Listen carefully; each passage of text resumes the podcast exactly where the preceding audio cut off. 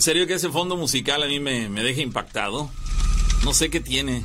Porque no tiene, aparentemente no tiene nada de terrorífico. Pero me causa cierto temor. Por los sonidos, ¿no? O Pero sea, por- a ver, es, es lo que yo quisiera analizar. A ver, ¿qué es lo que nos puede causar impacto, por ejemplo, de este fondo? El- el- a ver, se oye lluvia. ¿Qué hay de malo con la lluvia? No, pero es que no es eso. Es el, esos son otros factores como por ¿Cómo ejemplo... que? ¿El, el que eh, se escuchen como grillos en el ajá. fondo? ¿Qué tienen de malo los grillos? No sé, güey. A eso es a lo que voy. Yo quisiera analizar, a ver, ¿qué, ¿en qué parte nos afecta como seres humanos que una música así se escuche así como que, como que nos pongan alerta? ¿Qué, a ver, ¿qué, qué parte de todo este fondo musical es lo que nos causa cierto, así como, ay, güey, No sé. hace miedo? A ver, a ver, analícenlo y ustedes me explican. Escúchenlo un momento.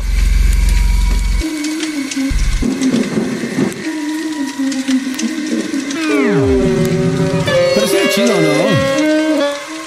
Pues es que es como un rechinido, grillos, lluvia, este, no sé, pero pues la lluvia regularmente no nos da miedo y el escuchar grillos tampoco es algo muy común y este, entonces ¿qué es?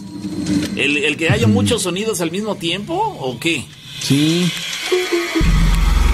No sé, no, es que no sé qué, sé qué te imaginas tú. No sé, bueno, yo me, me- me- me- me impacta esa parte. Pero bueno, con esto estamos comenzando, señoras y señores, la emisión de esta noche del desvelón del patrón y bueno, concretamente No, del espacio. de. Sí, concretamente el espacio de las historias de miedo. Gracias a la gente que nos está escuchando a través del patrón FM como lo hacen a diario y los que nos siguen en las historias de miedo. Yo sé que hoy es, Es- un día poco convencional, pero mañana no habrá historias de miedo, por lo tanto lo historias. hicimos el día de hoy, ¿sale? Oigan, con respecto al, al teléfono, recuerden que es 271 71 75 945. Si no marcan ese número telefónico, nunca va a entrar la llamada. Saludos a, a Rosario Mendoza, a Leonardo Amezcua, a, Malena Reyes, a Lady Mendoza, a Citli Yami, al Aguilucho, Sí. este, a Cricri, a Ernesto Guerra, a Rocío Becerra, a Fabi Vargas, Ana Gutiérrez, a Ferjo, a Pati Rodríguez, a Flor, Florecita, ¿cómo estás?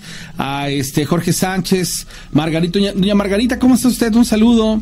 A Carlos Alberta, a Jesus Martínez, al Malasangre, a Joto, bueno, a todos ustedes, eh, les mando un abrazo enorme, gracias por acompañarnos. Vamos a la primera llamada telefónica. Sí, bueno. Ahí está, perdón. Ahora sí. ¿Qué tal? Buenas noches. Había alguien, pero bueno, se fue. De cualquier manera, WhatsApp le recordamos 271-788-65. Es teléfono de México, evidentemente, para la gente que nos quiera eh, mandar alguna historia del extranjero, como ocurrió el eh, programa de ayer, en el cual, eh, no- bueno, finalizamos la emisión con un mensaje de una persona, una historia de una persona que se comunicó desde El Salvador. Hay gente que nos escucha en Estados Unidos y también luego nos comparten sus historias. Entonces, si nos... nos quieres mandar un WhatsApp desde otro país, considera que nosotros estamos en México, ¿sale? Así que ahí está la invitación para la gente que se quiera comunicar. Eh, Ya está la llamada, dice vamos acá, no, no sé si tenga algún mensaje subliminal, dicen, respecto al fondo musical. Eh, es lo que nos dice Jonathan. Yo tampoco lo sé, pero me causa impacto. Bueno, Buenas noches, disculpen, soy María Eugenia de la Congregación San Cristóbal. ¿qué tal, ¿Cómo, le haces, María Eugenia, para meter la llamada? Vaya, qué bárbara. Sí, sí, sí, qué bárbaro, ¿verdad? Este, miren, es que yo me quedé con la inquietud de, de lo, del testimonio que dio esa persona sobre el, sobre el joven que fue asesinado en, un, en esa casa sola. ¿Se acuerdan? Ajá. Sí, la historia. Sí. Eh, que fue en San Nicolás, ¿en dónde fue? Ah, ya no me acuerdo dónde ¿Se dijo que. acuerdan? No me acuerdo del Eh, lugar. eh, eh, fue un evento donde varios trabajadores, o sea, trabajadores... Eh, él es de Orizaba y eh, fue a Inchalco. ¿En Chalco? Sí, que el joven, este, el joven que cayó, se puede decir, en trance y habló Exactamente. el alma, Sí. el alma del joven, ¿se acuerdan? Sí. Este, y les pidió ayuda para su esposa,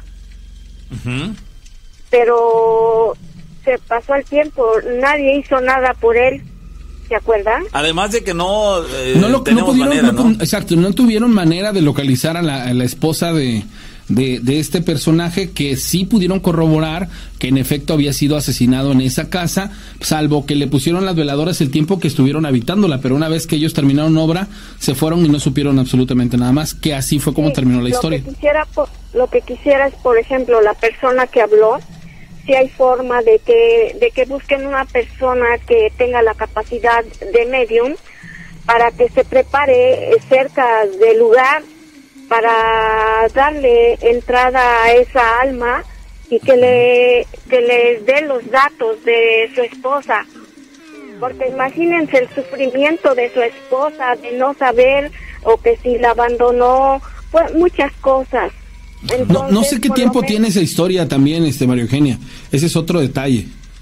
Sí, la situación es que por, por lo menos este, darle luz a esa alma, que no se quede así en ese sufrimiento, porque pues es una ingratitud muy grande.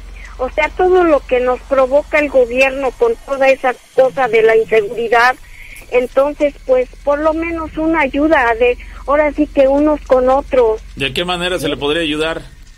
No, pues, por ejemplo, si una persona que se preparara cerca, que le dieran, se puede decir, la oportunidad de prepararse y darle entrada a esa alma para pedirle, se puede decir, de- los datos de, de su familia y llegar a estos y, y ver forma de darle luz a ese espíritu para que no quede allí en ese lugar estancado, en ese sufrimiento. Sí, entiendo, entiendo, pero, pero ¿quién podría hacer eso? Eh, si hay una, la persona que dio testimonio de que efectivamente fue asesinado el joven, eh, no sé si un, cerca a un negocio, ¿se acuerdan? Que le pidieron, le hicieron la pregunta y la persona era una mujer que les dijo que efectivamente el joven fue asesinado en esa casa sola. ¿se acuerdan? Sí.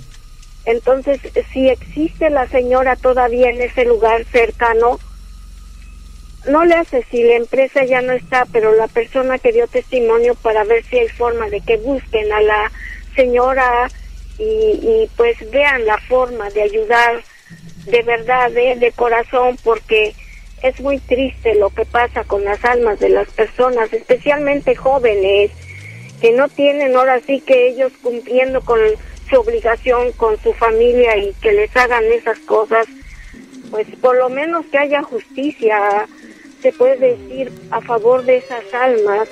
Eh, Esperemos que te estén escuchando y que lo consideren tu comentario eh, para Sí. poder para poder ese eh, Sí. pues poderle ayudar, ¿no? Es básicamente la intención de todo esto. Sí, lo que pasa es que nadie es- estamos zafos de nada, estamos viviendo en medio de una inseguridad total. Es mentira de que haya seguridad, de que ni siquiera en el 911 ni el 088, 089 no sirven esas líneas, se los aseguro. Ok, Mario Eugenia, vamos a tratar de contactarlo y que, que se permita este, hacerle ahí esa referencia. Si nos estará escuchando, pues bueno, ojalá y, este, tome Y- a y que consideración. tenga el corazón, sí, que tenga el corazón Sí. para ayudar a esa persona. Gracias, Mario tenga- Eugenia. Ándele, sí, muchas gracias. Que tengas Hasta feliz luego. noche. Gracias, Mario Eugenio. Bueno, pues ahí está la, participación del público. Lo pueden hacer ustedes también al 271 71 75 94 5 para que se reporten con nosotros y por supuesto nos puedan hacer eh, llegar sus comentarios respecto a las historias que nos, nos cuenta la gente o ustedes mismos si tienen algo que platicarnos. eh, pues también aquí estamos abiertos para escucharlos. Dice por acá, ¿qué tal? Buenas noches amigos. Yo soy Alberto. Les voy a contar un pequeño relato. Tenía yo como cinco años de edad, recuerdo que estaba yo jugando con mi sombra en la pared, era un niño, estaba jugando yo con mi sombra en la pared y llegó el momento en que me quedé quieto, cuando de repente mi sombra salió corriendo, yo lo recuerdo, esa es mi historia y fue algo que me dejó eh, con la duda desde aquel entonces, no nos dice cuánta, qué edad tiene actualmente este Alberto, sin embargo, recuerdo esa parte, haber estado jugando con su propia sombra en la pared pero llegó un momento en el cual se detuvo y sin embargo vio que su sombra salió corriendo. Y dices, caray, qué, qué contrariedad, ¿no? Pero bueno, es su experiencia y de esas cosas que de repente no les encontramos explicación y lógicas, pero él como niño lo recuerda. Pudo haber recordado otras cosas o guardado en su memoria cualquier otra cosa de su niñez, sin embargo, le quedó muy grabado esto por el impacto que causó en él, pues ver que la sombra, cuando él se quedó fijo, su propia sombra salió huyendo y dice, a ver, espérate, entonces, ¿cómo está el asunto? Pero bueno, ahí está la, la situación tanto extraña. No sé si a alguien le habrá sucedido algo similar en, en su vida, pero ojalá y nos lo pudiera compartir. Dice alguien por acá, Pau y Rana, eh, bueno, dice, quisiera que no dijera mi nombre. Eh, por favor, quisiera saber si entre tu público, entre el auditorio, los que te siguen a través de la radio, los que te ven a través de YouTube, hay alguien que me dijera qué tan probable es que a la distancia de miles de kilómetros se le pueda hacer brujería a una persona. Lo pregunto porque yo conocí a una mujer por internet, pero no la puedo olvidar. No la puedo olvidar, no puedo dormir 72 horas sin dormir, cierro mis ojos y la miro en mi mente y, y, lo único que he encontrado como alternativa para tratar de olvidarme en un instante de ella es que necesito emborracharme para poder medio dormir un poco. Si no lo hago, no puedo dormir. Entonces, ahí ya acaba su, su mensaje, pero quiero asumir que ese eh, hombre está eh, considerando que probablemente esta mujer a la cual conoce, quiero suponer que por internet, sí aquí lo menciona que lo conoció por internet, este, le pudo haber hecho a él una brujería de tal manera que él no puede dormir, en ese caso habla de 72 horas, son tres días, ¿no?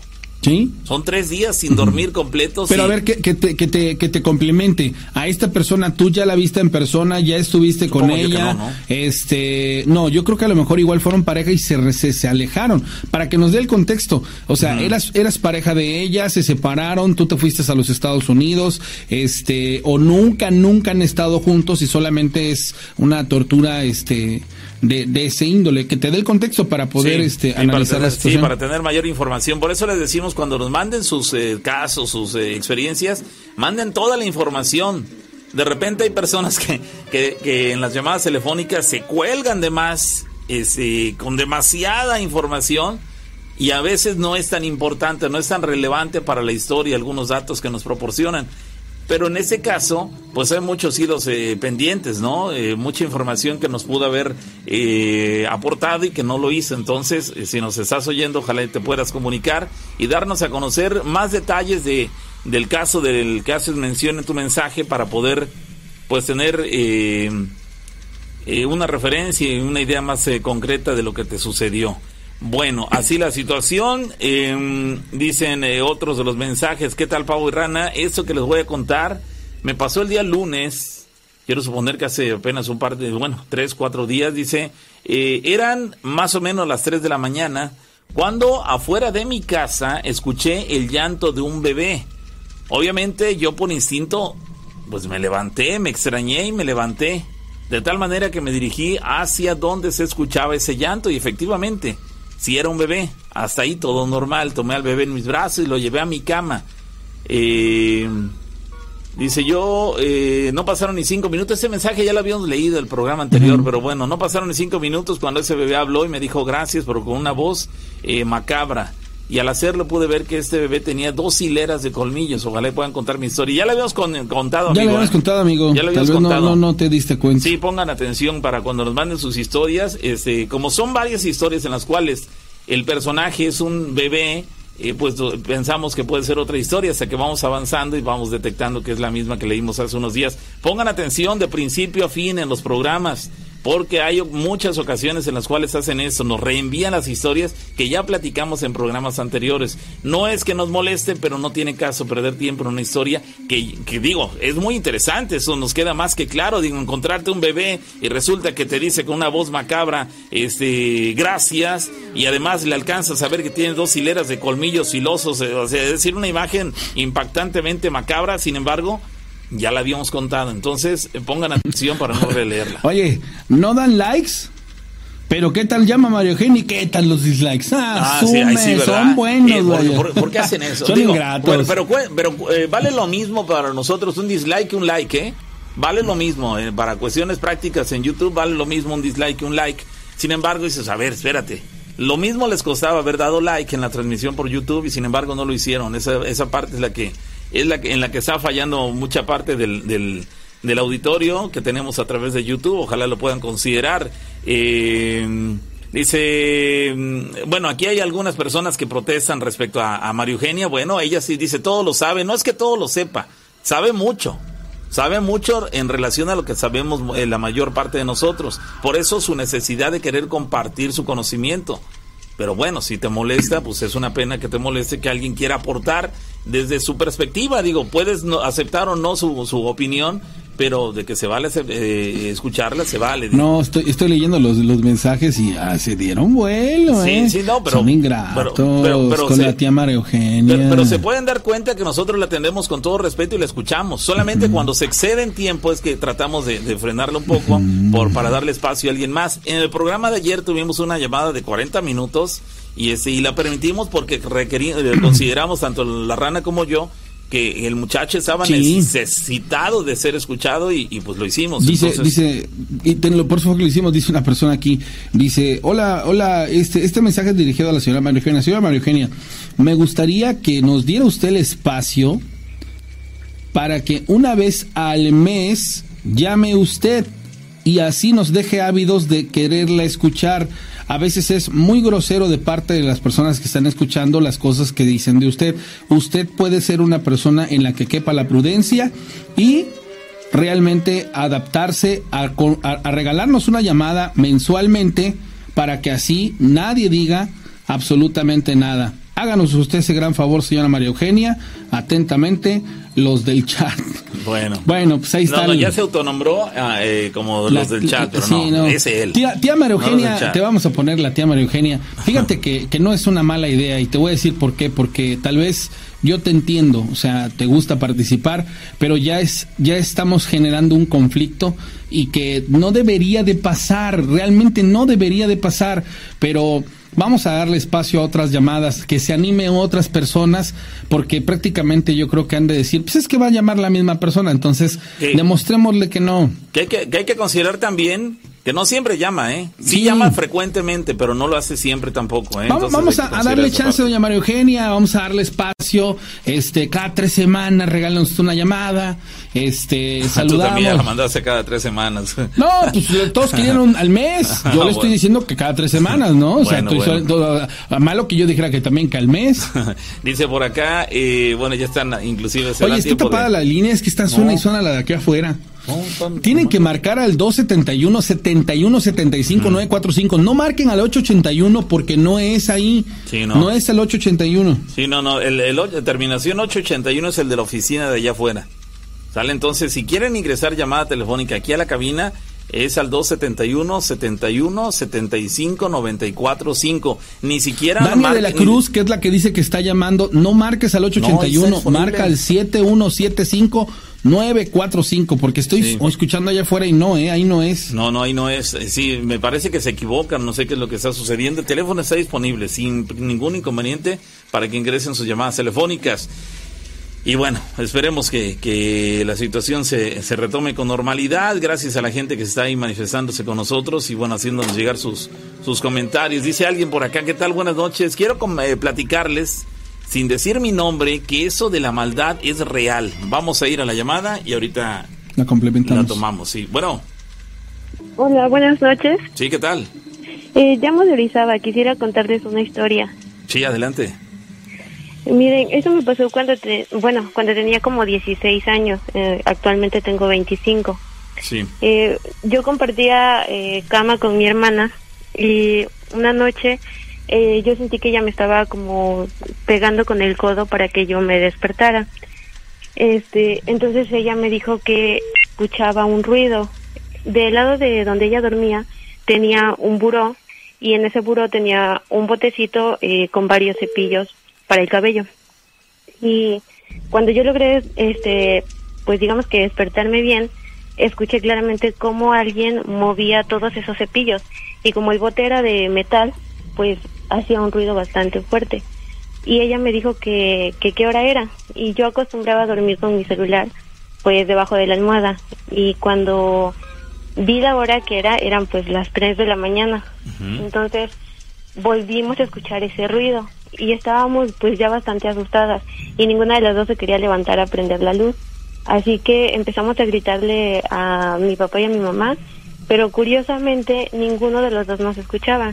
Y mi mamá es una persona que tiene el sueño súper ligero, pero no, o sea, tardamos mucho tiempo eh, gritándoles y ninguno de los dos reaccionaba. ¿Qué, te, Y- qué tan lejos estaban ellos de ustedes? ¿Mande? ¿Qué tan lejos estaban eh, tus papás de ustedes? Prácticamente en la habitación de junto. O sea, ¿tenían la puerta abierta o algo así? No, pues haga de cuenta que de hecho nada más eh, la puerta, digamos que estaba como el marco, porque nada más había una cortina, o sea que el sonido se escuchaba perfectamente Era, bien. era muy fácil de, de escuchar sus voces. Exactamente. Y, y más aún que era eh, en plena madrugada, no había mayores eh, ruidos distractores. Eh, era, era prácticamente imposible que no los escucharan, ¿no? Sí, de hecho, y como le comento, mi mamá tiene el sueño muy ligero, entonces ella escucha un ruido y enseguida se despierta. Eh, entonces, pues seguíamos gritando y en una de esas, eh, pues yo ya me iba como a intentar levantar de la cama cuando siento un golpe en el estómago súper fuerte que hasta me sacó el aire. Ah, o sea, yo ya no pude hablar, sentí el golpe muy feo que terminé como eh, doblándome del mismo dolor que me causó ese golpe. Sí, como si te lo hubiera dado una persona en una pelea o algo así, ¿no? Exactamente, o sea, sí fue bastante fuerte y pues Y- no había sido nadie porque nadie había este pasado al cuarto, como les digo, mis papás seguían durmiendo. ¿Tu, tu hermana estaba contigo cuando el golpe? Sí, así es, o sea, las dos estábamos despiertas y lo único que yo hice pues fue como que intentar hablar porque como me había sacado el aire pues ya no sabía ni qué decir. Entonces estaba, cuando, cuando recibiste el golpe, ¿estaba sentada en la cama, acostada, de pie? No, estaba acostada, apenas me iba como a inclinar a- para poder levantarme y este y fue cuando sentí el golpe muy fuerte. Caramba, y Entonces el mismo golpe me hizo regresar a acostarme. Ujú. ¿Y tu hermana al ver tu reacción entendió que habías recibido un golpe o no entendía qué no, pasaba? ella no vio porque pues todo estaba oscuro, pero pues yo todavía alcancé como que a, creo que la agarré, así como del brazo, y pues ya le dije que me había, que algo me había pegado en el estómago. ¿Estaban oscuras? Sí, sí, porque ella y yo acostumbrábamos a dormir completamente oscuras. Que de- Entonces, digamos, eh, digamos que la única luz que tenían era quizá la que entraba desde la calle, algo así, o de, plan, de plano no, muy nada, oscuras. nada, porque te- no nos gusta dormir con luz, entonces siempre procuramos que esté totalmente oscura porque nos molesta la luz para dormir. Completamente oscuras. Sí, Es sí, decir- así estamos acostumbradas de por sí a dormir así. Es decir, si, si cualquier persona entra a tu habitación mientras ustedes están durmiendo y cierra la puerta, el cuarto queda como si estuvieras dentro de una caja completamente cerrada, oscuras completamente. Sí, así es, y es que igual como mi hermana pues padecía de dolores de cabeza, eh, pues le molestaba cualquier eh, poquito de luz que entrara, entonces siempre dormíamos bastante oscuro. Entonces estaban completamente oscuras. Ella eh, no vio el golpe, eh, pero sintió tu reacción y entendió Así que es. había sido golpeada. Sí, y aparte pues ya yo le pude decir que algo me había pegado en el estómago. Como pudiste. Órale. No es que te imaginas el, el golpazo te sacó el aire. Sí, porque le digo que yo apenas me estaba como doblando para poder levantarme, o sea, para quitarme las cobijas de encima y poder ponerme de pie, pero el mismo golpe me hizo recostarme de nuevo. Caramba. Qué, qué, qué desagradable, ¿no? Porque más allá de que en otros eh, episodios paranormales la gente se espanta, lo, escuchan cosas, ven cosas, mm, sí, también los agreden, ¿cierto? Pero así como los arañan o, o los empujan o algo así, pero en ese caso fue un golpe directo al abdomen con toda la intención de agredirte. Sí, así es. Y ya después de eso, pues seguimos gritándole a mi papá y a mi mamá. Y ya, este, pues afortunadamente nos escucharon. Y como digo que nada más era una cortina, entonces ellos entraron al cuarto, prendieron la luz y pues no había nada, evidentemente. Y nos paramos como ya fuera del cuarto y ellos corrieron la cortina, pero ya habían prendido las luces. Entonces, eh, claramente vimos como una sombra. ¿Vimos eh, quiénes? Mi, ya mis papás, mi hermana también. y yo, Ellos también, ok. sí, este, vimos como una sombra, eh, como si hubiera salido del cuarto y hubiera movido esa cortina. Cuando eso ocurrió, eh, bueno, quiero suponer que al principio cuando tus padres se incorporan y les, les preguntan qué pasó, ustedes les explican cómo estuvo el asunto, ellos se quedaron un tanto incrédulos, tratando de- entre creerles y a lo mejor dudando un poco por saber cómo, cómo que te golpearon, Pues, cómo... afortunadamente mi, este, mis papás ya están acostumbrados de alguna forma porque esto a mí me ha pasado desde que tengo uso de razón. Ah, Y mi papá desde niño también ha vivido muchas experiencias hasta la fecha. Entonces pues ellos ya tienen eh, conocimiento de eso y pues nos creen. Ah, ok, sí les creyeron y lo Sí. confirmaron cuando vieron pasar la sombra. Así es. ¿Cuál fue la reacción de todos? Pues la verdad sí nos, como que ya nada más nos quedamos viendo y lo dejamos así como de, bueno, pues ya. Ya no recuerdo fue. si nos pusimos a rezar o mi mamá nos dijo que rezáramos y pues ya le dejamos pasar. ¿Qué Pero edad- lo curioso es que al día siguiente yo me estaba cambiando y no recuerdo, creo que fue eh, mi mamá que se dio cuenta que yo tenía unos rasguños en la espalda, pero como Oh. si fuera eh, tres garras y este y estaban bastante pues bastante grandes. Ujú. ¿Profundas o, o largas, digamos? Con lo- del- lo- largas, Oye, como quiero- si hubieran bajado, o sea, rasguñándome así. Tu pues, ropa no estaba parte. rasgada. No, nada, Solamente nada tu piel. más era mi espalda. Ok, sí. ahora tengo una pregunta. ¿Tienes algún mueble con espejos dentro de tu habitación? No, en ese momento me parece que no había. ¿Hay closet? Eh, estaba un ropero, pero pues igual siempre ¿Alguna cerrado. ventana? Sí, una ventana sí. Ok, ¿esa ventana está frente a la cama? Eh, de hecho está a un costado de donde, del lado del que yo ¿Y dormía. qué es lo que tú puedes observar cuando ves a esa ventana? ¿Qué ves? Ah, pues hay como árboles, porque mi mamá Mm. tiene unos árboles de durazno y pues es lo que... Lo que logras ver, o sea, está prácticamente... Pero, no, este, pero no ves nada normal, ¿no? No, no, no, pero a lo que me refiero es a esto, que tienen las condiciones idóneas para que este hablemos de un personaje, llamémosle bruja nahual, si tenga acceso al lugar. O sea, eh, digamos que si el lugar estuviera completamente cerrado, sin, sin ventanas o algo por el estilo, hablaríamos de que es al, in- al interior de la casa, o sea, de que en la casa hay algo habitándola que es lo que las molestó. ¿ya? Pero habiendo una ventana y la posibilidad, abre pues prácticamente pues el- el- el análisis a considerar o a pensar que es algo que viene de fuera. Ahora bien, yo te pregunto, ¿no se escucha nada arriba del, del techo? ¿Algún rumor sobre estos personajes este, con vecinos? ¿Alguna historia de la casa? Eh, Pues, pues de hecho es que yo no sabría decirle, mire, en alguna ocasión también llegué a amanecer con rasguños en la entrepierna. órale. Pues, eh, tenía esos rasguños así grandes.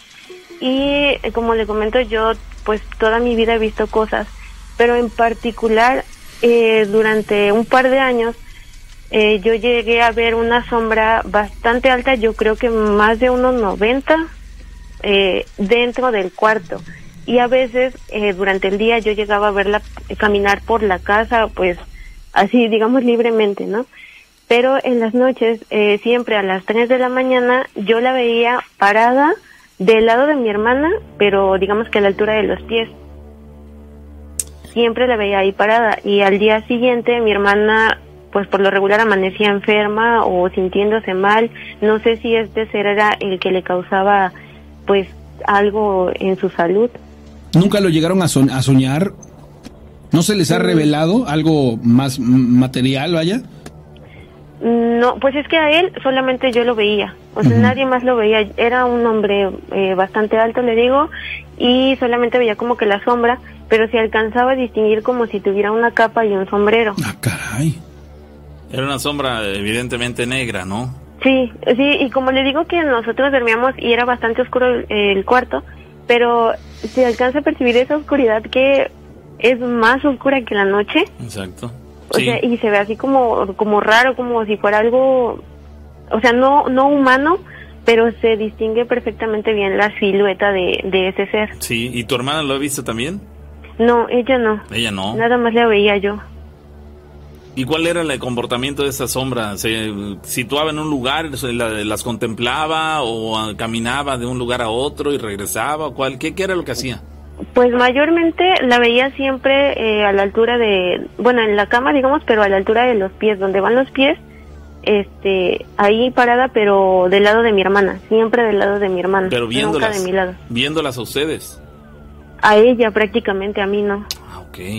Oye, me, llama la atención que dices que, que, fue tu mamá la que te dijo el tema de los rasguños en la espalda, de las tres, eh, los tres rasguños en la espalda, que, que, más que más allá de que fueran profundos en tu piel, eran quizá superficiales pero prolongados, eran largos, ¿no? Sí. ¿No lo sentiste? Vamos, sin, de no haber sido porque tu mamá te dijo, a ver qué tienes en la espalda, tú no te hubieras percatado, ¿no te ardía la espalda por los rasguños? No, de, de hecho eso fue lo raro porque yo no sentí nada, yo en ningún momento sentí que alguien me hubiera rasguñado, ni siquiera sentía como ardor, nada. Qué extraño, ¿no? Porque cualquier rasguño, y más aún en una, una superficie del, de la piel como la espalda, que es muy sensible, sería clarísimo la, reacción, sentirías automáticamente el, la molestia ante un rasguño, un solo rasguño, eran tres y prolongados o largos, extensos, este, pues es ilógico, ¿no? Que no hubieras sentido eh, el, el, ardor en tu piel y sin embargo así sucedió, no sentías nada y te percataste porque fue tu mamá quien los vio, de lo contrario, quizá ni en cuenta tú. Sí, exacto, o sea, si ella no me hubiera dicho nada, pues honestamente yo no los hubiera sentido, ni siquiera me hubiera dado cuenta. Y pues los de la entrepierna sí, porque pues yo me di cuenta cuando me estaba cambiando, creo que iba a ir a la escuela y me estaba cambiando y fue que vi también los rasguños. Y era lo mismo tres este garritas que bueno no garritas o sea porque sí eran grandes pero volvemos a lo mismo.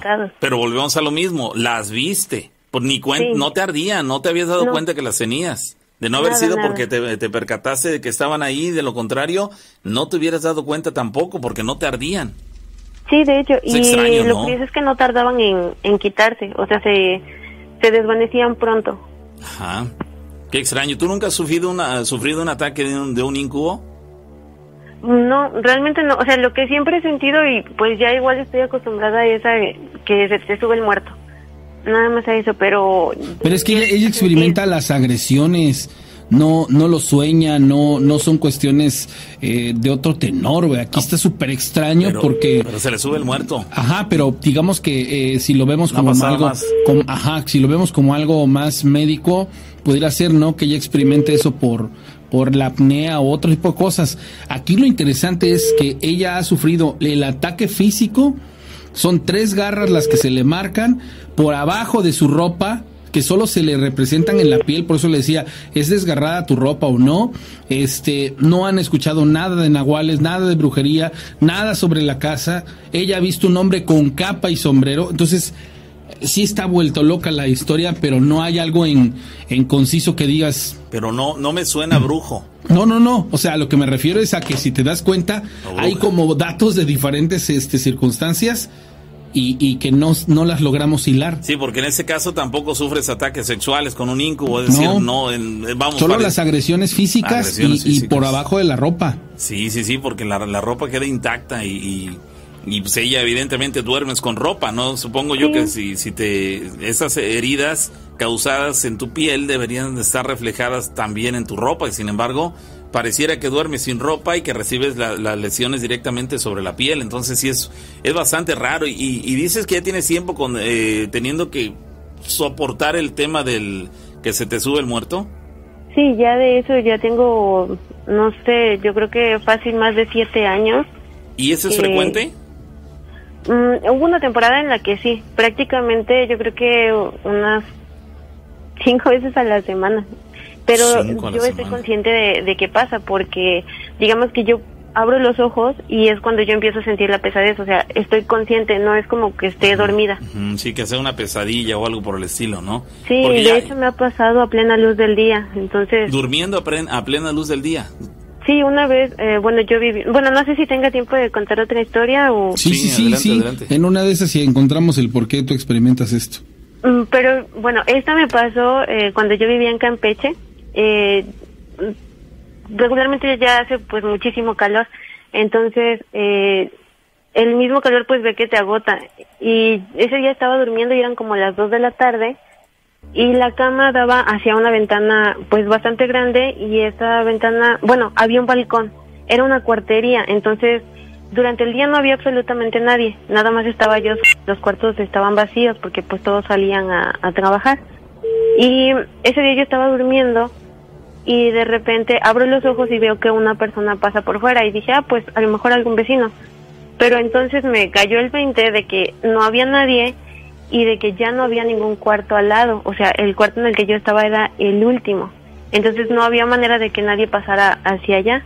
Y esperé a ver que regresara y no regresaba nadie. Y empecé a sentir la pesadez, eh, bueno, como si algo se me fuera subiendo desde los pies y me empezó a, agarrar del cuerpo hasta sujetarme los brazos, pero con una fuerza impresionante. O sea, esa vez fue la que de verdad terminé demasiado dolorida porque era un peso muy, muy grande. Y eh, yo seguía teniendo como que los ojos abiertos y viendo hacia la ventana.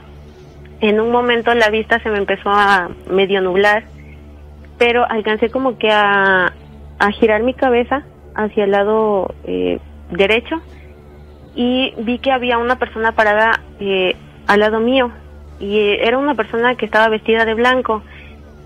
Entonces empecé a escuchar la voz de mi mamá y me decía, eh, Dania, soy yo, soy tu mamá. Y yo como que eh, quería decirle mamá, pero empecé a sentir como la lengua se me, como que se me enredaba y no podía formular ninguna palabra. Entonces, según yo, decía mamá, pero igual reaccioné y dije, o sea, mi mamá está en Orizaba, ¿cómo voy a estar escuchando la voz de mi mamá aquí? Y cuando yo reaccioné, de repente se escuchó una carcajada demasiado, demasiado fea. O sea, de verdad yo creo que ni en las películas he escuchado una risa tan horrible que fue como si se hubiera ido alejando. Ahí fue cuando esa cosa me soltó y yo no podía ni moverme bien de la cama porque le digo que estaba su, este súper adolorida y ya cuando pude pues me hice hacia la pared y me quedé ahí arrinconada llorando porque me dio demasiado miedo de o sea de que yo vi a esa persona y que tomó la voz de mi mamá y mi mamá pues estaba prácticamente estábamos en estados diferentes o sea era imposible que, que ella hubiera estado ahí en unos segundos y le digo, eso fue a las 2 de la tarde. Entonces han sido, ah, bueno, esta cosa o no sé lo que sea, pues me ha seguido desde que tengo uso de razón. Caramba, qué, qué difícil situación, ¿no? Porque pareciera que es un ataque, digo, está claro que sí es un ataque, pero con la intención de, molestar nada más, porque cuando se dio cuenta ese ser, lo que haya sido, que tú te percataste, que tú analizaste la situación y que entendiste que no era posible que fuera la voz de tu mamá, porque estaban en lugares distintos, ese ser se da cuenta que tú te percatas de eso y se echa la risa y se avienta la carcajada y se aleja como diciendo ya hice mi, fechoría, ya me descubrió, ya me voy burlándose de lo que te estaba haciendo. Entonces, eh, nos queda más que claro que, que, encima de todo, ese personaje es además de, de maligno, es cobarde. Digo, no nos puede, eh, no podemos esperar más de, de, un personaje maligno, pero este, es cobarde porque lo hace aprovechándose de que tú no tienes la opción de defenderte ante sus ataques. No tienes las mismas habilidades que, que, que él tiene para poder nulificar sus ataques. Si tú tuvieras los mismos, eh, las mismas opciones, es como si cualquiera de nosotros nos pusiéramos a, a jugarle bromas o a estar de pesados con una persona que no ve, que no tiene la vista vamos, vamos a ganar de todas, todas, ¿no? Entonces este ser también se aprovecha de que tú tienes limitantes como cualquiera de nosotros en ese sentido y, y aprovecha para, para burlarse de ti. Al final se terminó burlando de ti por la, la carcajada que emitió ese delatora de esto y, y, pues sí es, es una pena que hayas tenido que soportar o sigas teniendo que soportar esto durante años. La última vez que sufriste el ataque de este ser, eh, digamos que se te subió el muerto, ¿qué tiempo tiene? Mm, eh, tiene como menos de como dos semanas y de hecho me pasó en casa de una amiga. ¿Estabas durmiendo allá? Sí, sí, yo estaba durmiendo y de hecho ella fue la que me ayudó como a que me pudiera mover porque inclusive ella se asustó porque no sabía que esas cosas me pasaban. Oh, y pues sí se sacó mucho de onda. De hecho me pasó a decirles que yo duermo regularmente con chamarra o con sudadera y tenía una chamarra en que tenía una bolsita con cierre y ahí tenía siempre una medalla de San Benito que era no de cristal, era de un material que pues difícilmente se rompía. Y en una ocasión que también eh, creo que se me había subido el muerto, a la mañana siguiente saqué la medallita y estaba completamente rota. Caramba. Ella está de, de manera muy pasiva experimentando cosas, digámoslo así, como esporádicas, pero debe de ser una impregnación de algo en particular me llama la atención los tiempos, los espacios, las circunstancias. ¿Sabes qué estaría muy bueno, amiga? Que, que, este, que de pronto pudieras ah, ¿Alguna vez has encendido inciensos en donde tú estás, amiga? Mm, Normalmente no. ok. Este, que te, que te compres unos inciensos y este, mm, ¿qué aromas podrían funcionar? no sé, unos básicos, un sándalo o algo por el estilo. Préndete unos inciensos en los lugares en donde tú estés, ¿sale? Y si al encender los inciensos por alguna extraña razón empiezan a suceder cosas, esto te va a decir a ti que tú estás experimentando una impregnación de un espíritu o una, digamos así, o un, o un ente que de alguna u otra manera quiero creer que no eres una persona baja de vibración. ¿Por qué? Porque no se alimenta de ti, pero lo traes ahí ¿Sale? Entonces, si, si una vez que enciendas estos inciensos, este, empiezas a ver que empiezan a pasar este tipo de cosas, eh, se puede, puede ser que lo, que logremos que solo con eso de pronto se, se manifiesten. Esa sería como una, una situación muy básica. Otra de ellas, pues pudieras hacer, este, pudieras sahumar, este, tu casa para ver si de pronto, este, apareciera algo. Este, ¿y con qué finalidad? Porque no le hallo yo, por más que estoy pinza y pinza y pinza, no le hallo yo pies ni cabeza a eso que tú experimentas. Pero de pronto... antes llegué a pensar que a lo mejor era como, como que yo de esta habilidad de ver este tipo de cosas, porque sí he visto muchísimas cosas y la verdad es que ya me, me terminé acostumbrando. Pues, es que hay algo que está contigo. mi abuelo. Sí, sí, sí, sí. Cuando este tipo de, de, situaciones por genealogía se dan, son normales, pero, pero hay algo que está contigo. O sea, a lo que yo logro percibir de todo lo que tú me platicas, las veces que se ha manifestado no son cosas diferentes, es lo mismo. ¿Sí? Es lo mismo. Y a final de cuentas, pues habría, habría que, que ver, pues, de qué manera o hacer que, que deje de pasar o evidenciar que este que está siendo víctima de este tipo de situaciones. No logran hacerte gran cosa porque, pues, a estas alturas tal vez sufrieras de, dolores de cabeza. ¿Sufres de dolores de cabeza? No, nada. Nada que ver. Este, no sé, ¿tienes problemas, ah, llamémosle así, existenciales? Digo, te escuchas una persona bastante bien. No, de hecho, no, nada de eso. Como le comento, es que me ha pasado desde que tengo uso de razón. O sea, desde que estaba muy, muy pequeña, tengo recuerdos de ver cosas. Entonces no, pues ya prácticamente me acostumbré con el paso de los años. Caramba, pues es, es, de, es de llamar la atención porque pues son muchos ataques y en ese caso queda de manifiesto que puede presentarse, no tiene que ver con el lugar en el cual te encuentras, tiene que ver contigo directamente, porque te puede suceder de día, te puede suceder de noche, te puede pasar en tu casa, te puede suceder en una casa ajena, es decir, esto anda contigo y no le importa en el lugar en el que te encuentres si, si decide este, atacarte. Entonces, en ese caso, la experiencia en casa de tu amiga, ¿te quedaste a dormir esa noche allá o era una siesta en la tarde? ¿Cómo fue el asunto? Mm, me quedé a dormir con ella. Ok, solamente esa noche. Sí, y pues fue justo que se le ocurrió pasar, pero le comento igual, eh, me pasó una vez en el puerto, en, estando en Campeche, eh, también viví en Coatzacoalcos y allá también me llegó a pasar varias veces. A eso me refiero, que no tiene nada que ver el lugar. Ese ser anda contigo y va contigo a donde quiera que, quiera atacarte, lo hace independientemente del lugar. El, la ocasión que estuviste con tu amiga y te atacó fue del mismo modo que en las otras ocasiones. Estabas dormida y de, de repente empezaste a sentir la pesadez en, en tu cuerpo. ¿Cómo reaccionaste y qué fue lo que hizo tu amiga? Pues empecé a sentir que se me que se me empezaba a subir, pero siempre siento cómo se me empieza a subir desde la punta de los pies hasta, digamos, cubrirme por completo. ¿Lo hace, ¿Lo hace lentamente, tarda o lo es cuestión de un par de segundos?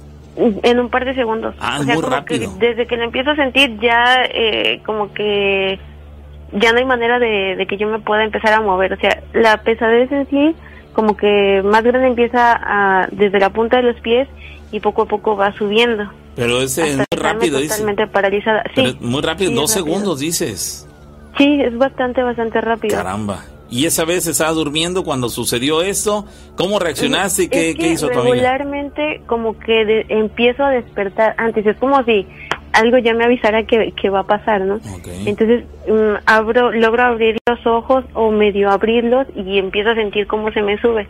Y siempre intento eh, como hacer oración pero igual siento como la lengua se me empieza, a, pues sí, prácticamente a doblar, no sé cómo se me empieza a enredar, ajá, y ya no puedo. Entonces, según yo intento gritar, pero nada más no me sale nada, solo me salen así como quejidos y ya en esa ocasión mi amiga me escuchó y me empezó este como como a hablar, mm, mm, como que ella empezó a moverme igual al mismo tiempo y ya esa cosa siento eh, inmediatamente cómo se va, o sea, como si, si, me, si se levantara por completo de, de encima de mí y ya ella nada más me pues me tranquilizó y pues me volví a dormir porque pues le digo que ya es constante eso. Oye, y cuando cuando tu amiga te despertó, digo, "Oye, ¿qué tienes? Este, ¿estás bien? qué sé yo." Y en ese momento este ser se, se aleja, se va. Sí. Supongo yo que tú le dices, "No, tranquila, no pasa nada, estaba soñando algo Sí, así." exacto. Y bueno, te das la vuelta y te tratas de, de tranquilizar. Ella se vuelve a Sí, dormir nada y más tú- le dije, no, no te preocupes, estoy bien y ya, y, y nada más me abrazó y ya pues se quedó dormida de nuevo. ¿En qué momento le confesaste la realidad? Pues ella sabía, mm, porque la conozco ya desde varios años, nada más sabía que yo veía cosas, pero no sabía a qué grado me llegaban a pasar a mí o, o que me agredían físicamente. Y ya pues ese día, la mañana siguiente, sí le conté bien pues todas las cosas que me habían pasado. Caramba. Pues es muy, es difícil todo lo que estás pasando porque son muchos hechos, muchas eh, experiencias y por lo visto tú estás resignada que así están las cosas. No ha pasado a mayores, digamos, sí te, te tienes sometida desde hace años en ese sentido, pero ya te acostumbras a sobrellevar el asunto, em, ya sabes que te- se te sube y al rato después de unos instantes o unos minutos se te se aleja, este, como que ya dices, pues así no, no has puesto demasiado interés en tratar de terminar con el tema, ¿cierto?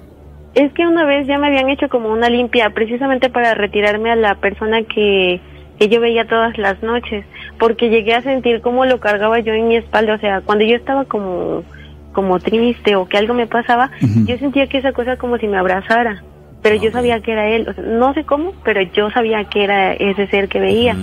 Y me hicieron una limpia para que me lo quitaran, eh, le prendí una veladora y este y le dije que que era momento de que él se fuera, algo así, no recuerdo bien. Y cuando yo empecé a decir esas cosas, la llama eh, empezó a levantarse bastante alta y este y se bueno, en ese día ya no lo sentí y a los demás días este como que era pues esporádicamente hasta que dejé de sentirlo por completo. Es decir, sí te funcionó, sí te sirvió. Pero le digo que sigo viendo a otra cosa que, o sea, ese ya no lo veo como, como con capa ni nada, solamente veo un bulto pero muy alto. Caramba. Pues vamos a ver si a lo largo del- de lo que resta del programa, que es poco más de una hora, alguien nos puede sugerir algo para, para ayudarte, porque caramba, eres una chica muy joven y además el resto de tu familia también las ha pasado de manera similar y, y, ese, y, pues siguen metidos en el problema sin encontrar solución. Ojalá y alguien nos sugiera algo y te lo comentamos, ¿vale? Sí, muchas gracias. Ay, ¿Puedo mandar un saludo? Ándalo. A mi papá, el señor Eleno, que está laborando pero nunca se pierde el programa. Muy bien. Oye, pues muchas gracias al señor Eleno. Gracias, amiga. Pásala bonito. Sí, Bien. Gracias. Bueno, así de las historias, señores, ojalá y, y, pues haya alguien que le pueda sugerir algo, porque eso no es vida. Acostumbrarte a vivir con cuestiones paranormales en tu día a día no está padre, no es este, una opción, no tendría que ser una opción, sin embargo, pues parece ser que muchas personas asumen que pues, es lo que les tocó vivir y pues tratan de encontrar una manera de sobrellevar la situación. Dice por acá, ¿qué tal? Buenas noches. Quiero platicarles, sin decir mi nombre, que eso de la maldad eh, es real. A mi mamá le pasó con un familiar eh, en dos ocasiones, ya que la primera, un tío tenía la mirada un tanto pesada y con mala fe, que un día vio un pajarito que tenía y le dijo, regálamelo. Y él le dijo que no. Si quería le daba otro, pero el que él quería a fuerza, eh, pues no. Y dice, no, que él quería a fuerza ese pajarito en concreto. Pues fue el último día del pajarito, porque al otro día amaneció muerto. Después, una tía que siempre los, los ha tenido, les ha tenido mala vibra, fue a mi casa, nos ha tenido mala vibra, fue a mi casa, y vio que mi mamá tenía una planta, la llamada ruda. Pues igual, le pidió una ramita, pero mi mamá no quiso darla. Eh, no por ser egoísta, sino, por, sino que tenía otra en el patio, pero mi tía fue tan necia que a fuerza quería la primera. Pues en un lapso de tres días la planta se secó. es como si le hubieran echado agua hirviendo. Esa es mi historia, nos platica esta persona, caramba. Pues sí, nos queda claro que, que hay personas que tienen muy mala fe, tienen un corazón retorcido, son absurdas, yo los llamo absurdos, eh, bobos, a esas personas que, que, pueden llegar a, en ese caso, acabar con la vida de un pajarito o de una planta, solamente porque no se, se hicieron las cosas como ellos querían. Es decir, a ver, espérate, Tan, tantas son tus ganas de tener este pajarito, vamos, caramba, ¿qué, qué puede tener de especial este pajarito para que, que, tú no puedas conseguirlo en otro lugar y no me hagas que sea yo quien te lo tenga que regalar? O allá afuera en, la, en el patio tengo otra planta de ruda, no quiero darte de esta porque esa le, le he cuidado y, y está como está porque le he cuidado, no quiero tocarla allá afuera tengo otra, ah, no, quería de ese y la planta se terminó secando. Y se dan cuenta que el asunto de las energías, de las malas energías son reales y en ese caso le pegó tanto al pajarito como a la planta. Ellos son seres vivos que también sienten y en ese caso eh, pues sintieron la mala vibra, la frecuencia baja de, de estas personas que este, se enojaron, se molestaron y bueno, las plantas, los seres vivos, este, en ese caso el pajarito también, pues resintieron la mala intención de esa persona al grado de que acabó con su vida. Sí sabemos esa parte, lo, lo que comentaba la otra persona hace un rato es que eh, si sabíamos qué tanto puede ser real que una persona afecte a otra, eh, a kilómetros y kilómetros de distancia. Ya nos aclaraba por aquí, voy a tratar de ubicar su, su mensaje. Le pedimos que nos aumentara, ese, nos diera mayores datos de su historia y lo único que nos dijo fueron cinco palabras más. Nunca la he mirado en persona. Eso fue todo lo que nos dijo. Le suplicamos que nos diera toda la información que pudiera darnos, pero bueno, creo que se limitó bastante. Y bueno, con esos pocos datos es complicado poderle. Eh, la, la, persona que nos, nos escribió para, para comentarnos acerca de, de lo de la brujería y todo este rollo, este, amigos, si gustas llamar, ya, ya lo puedes hacer. 271 71 75 este 945. Le estoy avisando también por WhatsApp porque eh, se va a animar a contarnos de manera ya este hablada. Bueno. Sí. Ojalá sea él. A ver, vamos a la llamada. Bueno. No, se fue. Bueno. Ni hablar, vamos a seguir esperando que la banda se reporte con nosotros. Dice, ¿qué tal? Soy Alberto, lo que les conté en la historia anterior nos dice a cuál se refieres.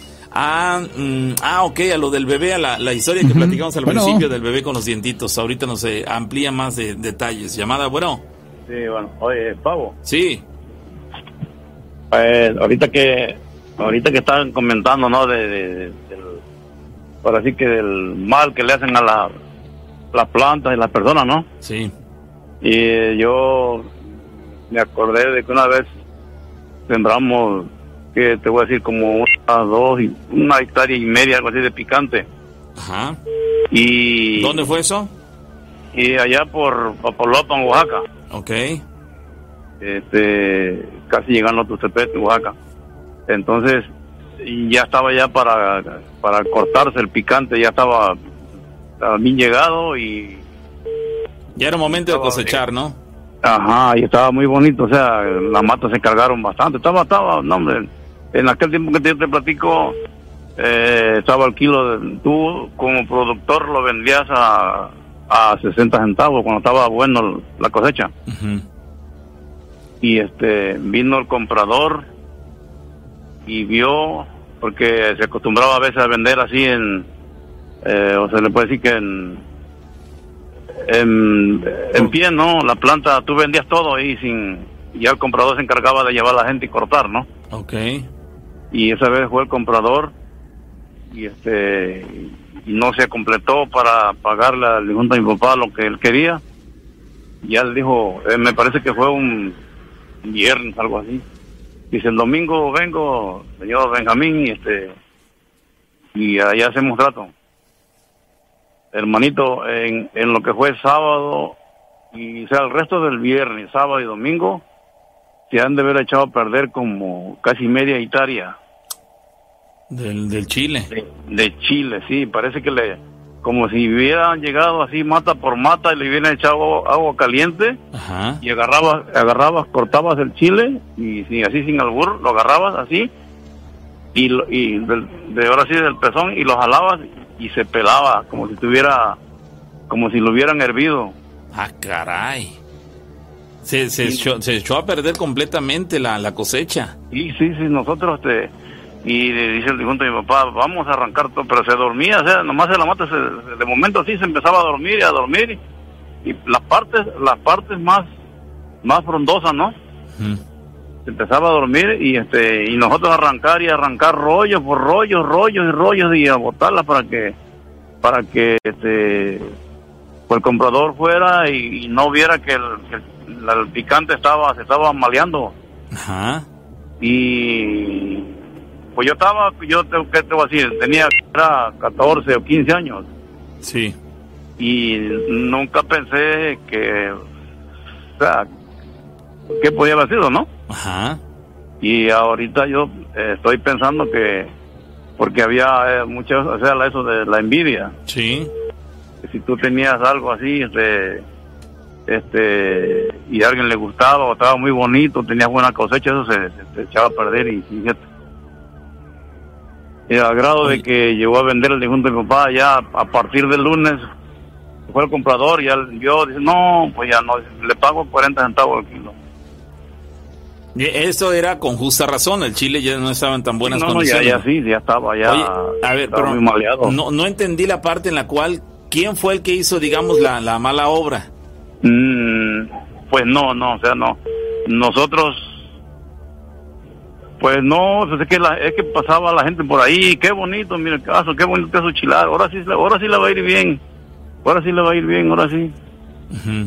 Entonces, entonces Usted supone que a lo mejor una persona de las de, las, tantas que pasaban por el lugar, eh, más allá de, elogiar la cosecha, tuvo envidia. Ándale, sí.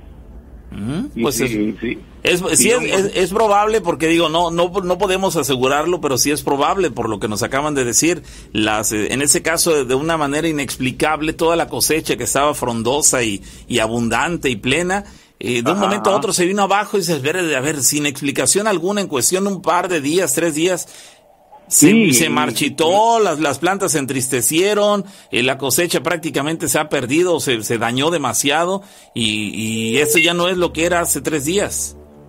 Sí, fue rápido, te digo, y, no fue que dijera que una una partecita de dos o tres metros, eso, no, no, no, eran, em, había partes como de, ¿qué te puedo decir? 20 metros cuadrados y allá adelante otros 10 metros cuadrados y otra parte de 5 metros, así, así, fíjate, por, pero se, se dormía la mata como si le echaran agua caliente, te digo, y agarrabas el, el picante, lo cortabas y, y se pelaba. Se despellejaba. Se despellejaba cuando pone a servir un picante y lo, y lo, y lo despellejas así. Ajá. Caramba.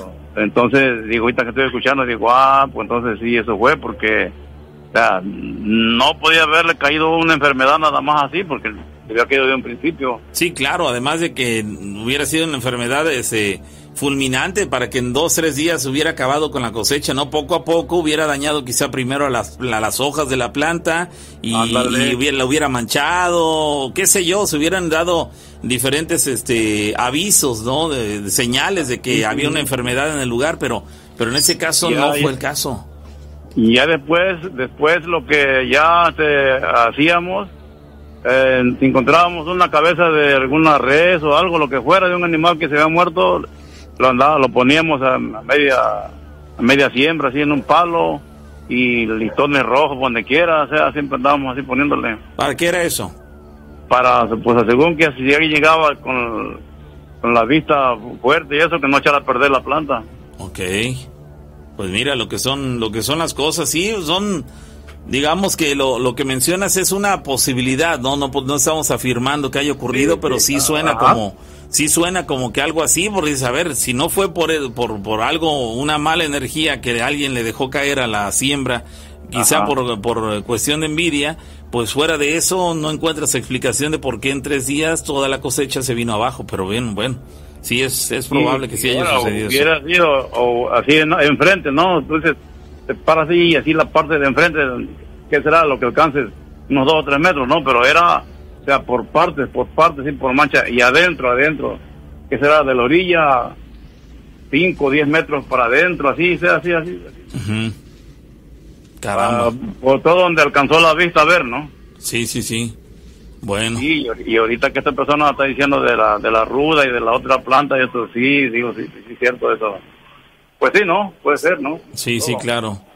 Claro, claro. Ahora, bueno. Ahí estamos, Pablo. Ahora. muy bien. Saludos, Rufino. Saludos, la ranita. Ahora. Ok, gracias. Saludos. Bueno.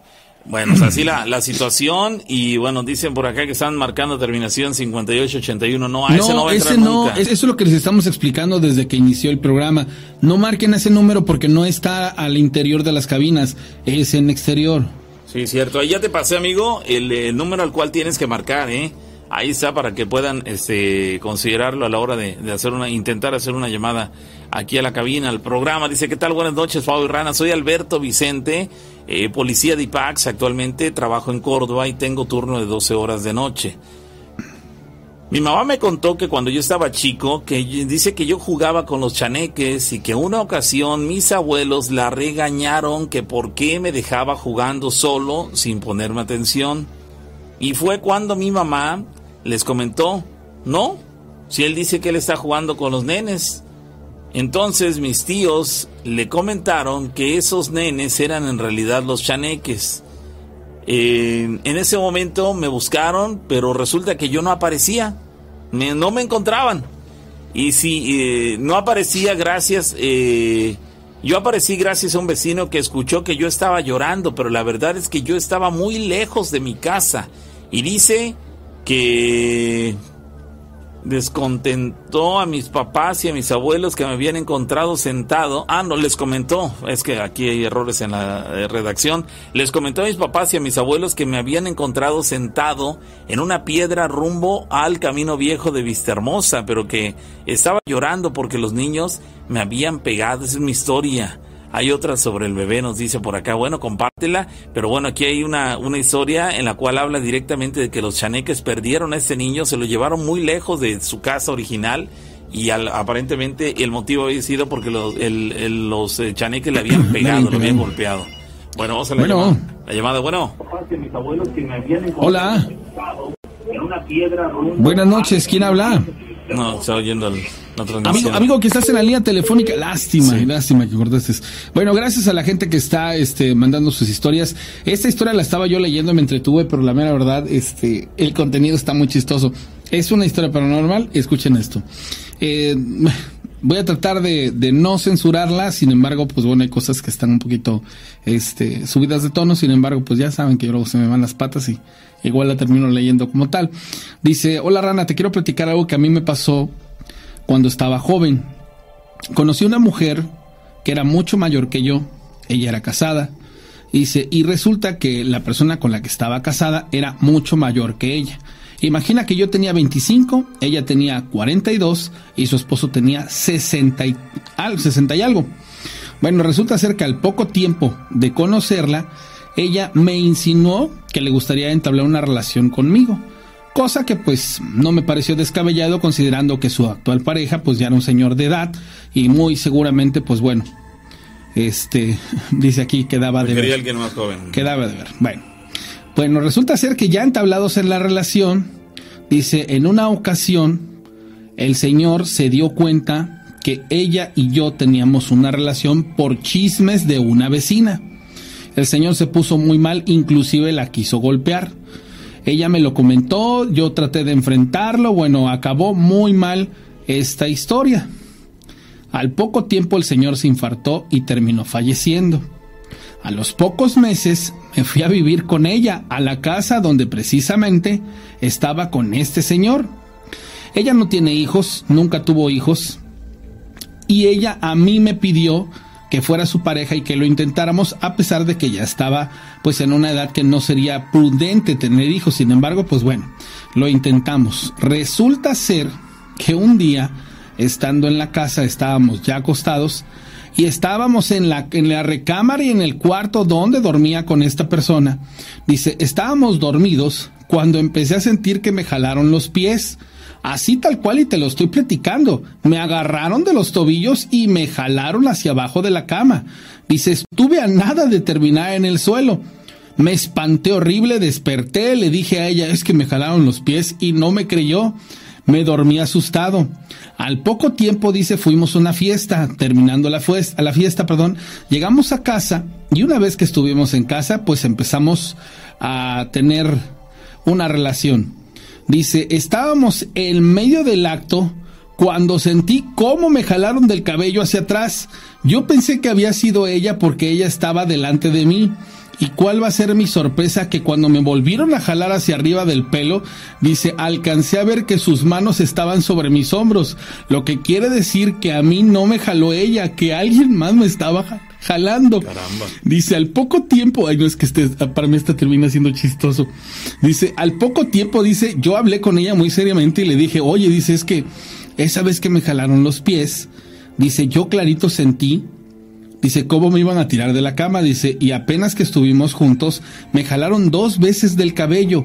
Dice, creo que tú no lo estás tomando en serio, pero esta situación se está presentando y a mí ya me tiene mal. Tenemos que hacer algo.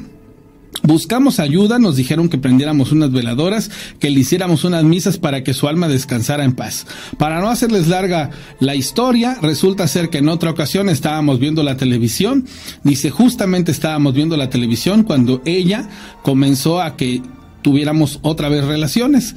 Dice, ella estaba viendo hacia mí y yo estaba viendo hacia la televisión. Dice, les juro que en un momento la televisión se apagó y claro vi la cara del Señor cómo nos estaba mirando. Cuando eso pasó, obviamente yo perdí toda la concentración y ella me dijo, ¿y ahora? ¿Qué te pasa? Ya estás como aquel. Y le dije, no lo invoques, que se me acaba de quedar mirando en la televisión. Estás paranoico. Al poco tiempo ella me tronó. Yo me salí de esa casa y esto que les platico, se los juro que fue real. Caramba. Sí, digo, si lo quieres tomar por el lado de lo, gracioso, dices, bueno, su dosis de, de gracioso, pero caramba, es algo que para él resulta serio. Ah, caramba, que se, se, apaga la televisión y en la televisión, en la oscuridad de televisión, hasta me recordó ahorita aquel episodio del Chavo del Ocho en el que aparecía Don Ramón, creo. Don Ramón. ¿Te acuerdas? Bueno, algo así, pero en ese caso el rostro del marido de la espérate, o sea, eh, eh, aquí, aquí tienen que entender, señores, esta situación. O sea, los seres humanos al morir, o sea, se supone que él muere después de el abrupto de enterarse que la mujer tenía un amante al morir en estas circunstancias, muy seguro su alma se queda penando y enfadada. Y todavía tienen al cinismo a los pocos meses de que este chavo se va a vivir a la casa de ella. ¿No? Estando dormido en su casa, en su cama, en su cama. Dice que lo pesca de los tobillos, claro, sintió las manos en los tobillos y que le dieron un buen jalón. Dice, estuve a punto de caerme de la cama. Lo siguiente que pasó fue que mientras estaban teniendo relaciones, dice, él, él, dice, dice, no, dice, pues me jala la cabeza para atrás. Dice, y entonces veo las manos, de ella, digo, no, no fue ella. Y si en la tercera, dice, la, está arriba de mí, estoy viendo la televisión, dice, y la, la televisión se, se apaga y aparece es un rostro mirándome, obviamente me desconcentro. no, ella sí, y ella nunca le creyó, nunca le creyó. Sí, digo, ¡Wow! es, difícil de creer, digo, especialmente si ella nunca ha vivido algo paranormal en su, en su persona o alguien cercano, pero sí es de llamar la atención, de verdad, cómo es posible que haya eh, eh, entes que se sigan manifestando. Y creo que más allá, no, no sé qué tanto influyó el que ellos estuvieran eh, teniendo relaciones en la misma cama donde dormía el hombre eh, anteriormente, el fallecido, o igual hubiera sido si ellos hubieran armado o hecho la relación que estaban conformando y hubieran estado en otro lugar. Yo no sé si en el otro lugar no se hubiera manifestado y aquí la molestia era directamente por el hecho de que estaban en ese mismo cuarto, en esa misma cama y este y en el mismo lugar en general. No sé si lo que influyó fue eso o no hubiera servido de nada haber estado en otro lugar porque también se les hubiera manifestado. Yo creo que no hubiera eh, influido porque la molestia principal no era porque están en mi cama.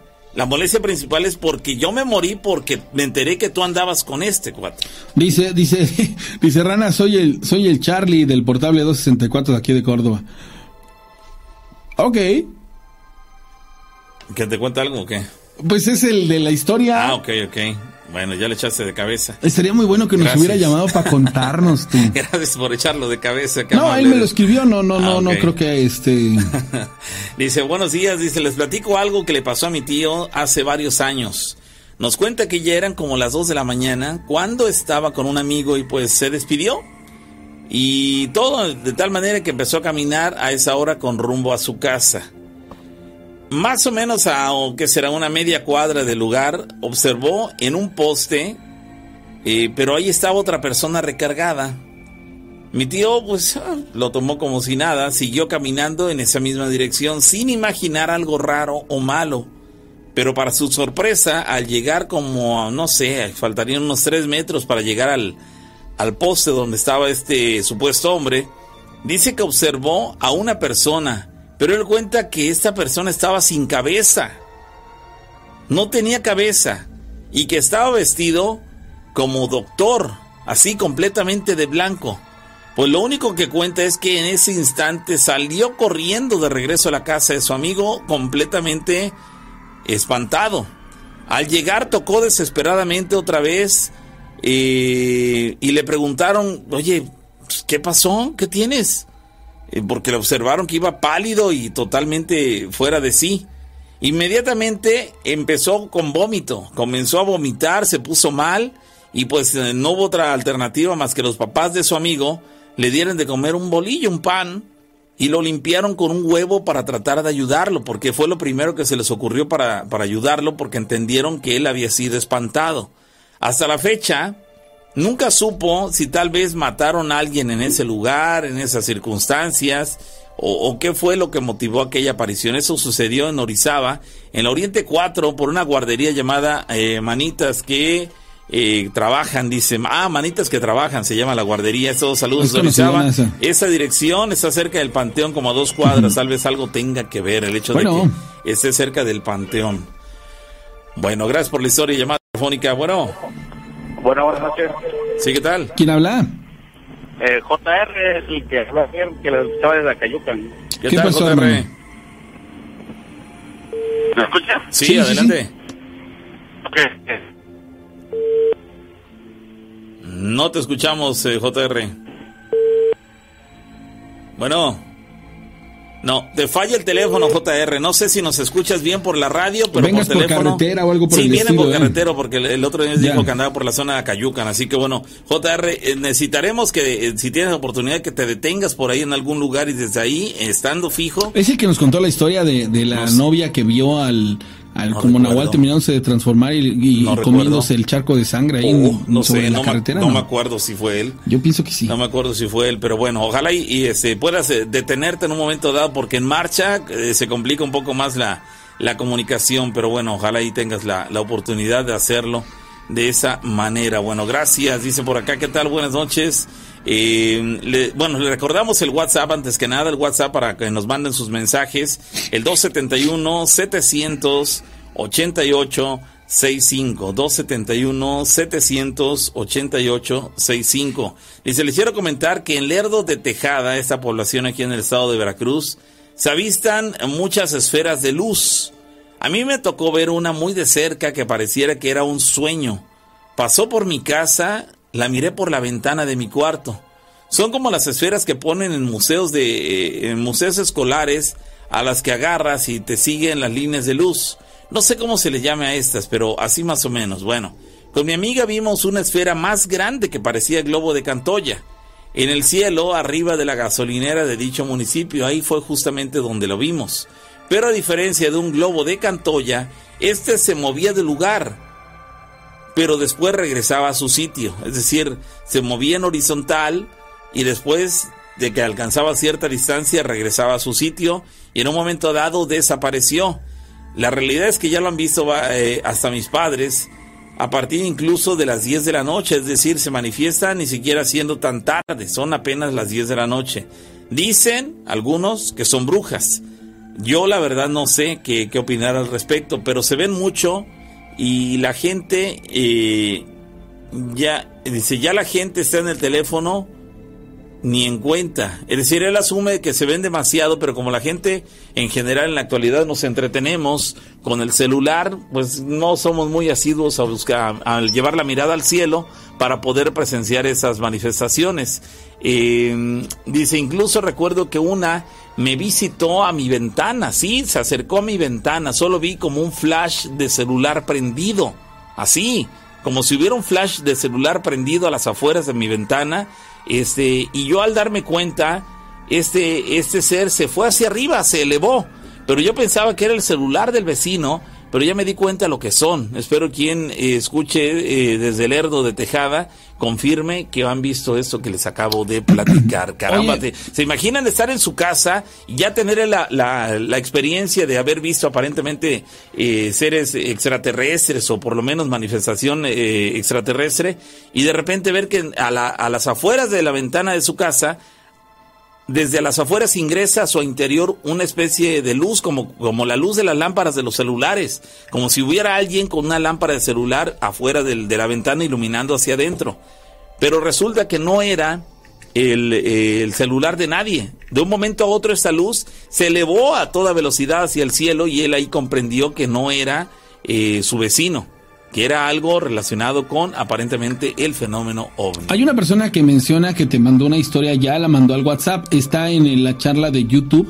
Ojalá me puedas decir a qué a qué número la mandaste, este señorita, ahora verás, se llama Damaris Corona García porque este para que la puedas leer o que le puedas dar salida ahí a la o que te diga qué terminación tiene su celular para buscarla aquí en el chat sí porque Dice que suena que, que suena y cuelgan enseguida Dice Susi Castillo que están intentando llamar. Está, pero la llamada está, disponible. Sí, sí, sí. ¿Quién sabe qué, show? Oigan, antes de continuar, ahí en, en, la pantalla, para toda la gente que nos está mirando, este, pueden ver cuatro modelos de una, de unas playeras conmemorativas a lo que es el Día de Muertos. Este, las mismas mecánicas que saben que, que, que se maneja. Me contactan por WhatsApp al 271 718 44 98, que es mi línea telefónica. Y bueno, si tienen interés en, en, estas playeras, pues bueno, cuando les mando la información que necesiten. Sale, son únicamente por la temporada de Día de Muertos, son cuatro modelos diferentes y ojalá este, se interesen por alguno. ¿Me, repites el teléfono? 271-718-4498. A ese número mándenme WhatsApp y les mando todos los pormenores. Son los cuatro modelos conmemorativos de Día de Muertos. De acuerdo, bueno, ahí está entonces. Eh, dice por acá, quisiera ver la posibilidad de que me manden el número del Ranas, quisiera con relatarle una situación que me está pasando, pero es demasiado, demasiado extenso y me gustaría primero comentarlo con él. Sí, ya te facilité ahí el teléfono para que lo puedas, le puedas escribir. Bueno, dice alguien más por acá en otro de los eh, relatos que nos comparten. ¿Qué tal? Dice, yo soy de la quebradora aquí en la ciudad de Córdoba y en la calle principal de este lugar, donde pasa el camión del Ruta 2, a las 3 de la mañana se escucha una carreta pero se escucha que rechina como si estuviera vieja. Y al poco rato, como a los cinco minutos, se escuchan los trotes de unos caballos, pero se escucha verdaderamente fuerte porque de mi casa a la calle solo nos divide la banqueta y la pared. Mi hermano un día salió a ver, pero no vio nada. Eso es algo verdaderamente extraño. Ahí en la quebradora dice que ocurre eso. Es raro porque alguna ocasión yo, te, yo he estado eh, por, la, por esa zona de la quebradora, en esa calle de la que hablas, a las 3 de la mañana o quizás hasta más tarde, y nunca me ha tocado ver ni escuchar nada. ¿eh? Pero bueno, no es que dude de tu experiencia, pero vamos a eso. Cada quien tiene diferentes sensibilidades para percibir las cosas. Llamada, bueno. Hola, bueno. Sí, ¿qué tal? Soy JR y llamo a Perfecto, JR mil veces mejor que la llamada anterior. Ok, a ver, te vamos a encargar, JR, que te, que te enfoques en la llamada telefónica, no en lo que escuchas en la radio. Ok. Bájala tu radio también para que no se nos eh, complique acá la comunicación, porfa. ¿Qué, ¿Lo que nos vas a platicar te sucedió a ti, amigo? no, yo fui el que les marcó ayer que los escuchaba desde Acayucan. Sí, sí, sí, entiendo, sí, lo, lo comentamos al aire. ¿Qué pasó, JR? Eh, pues mira, pues yo te quiero platicar algo que me pasó allá por el 2004.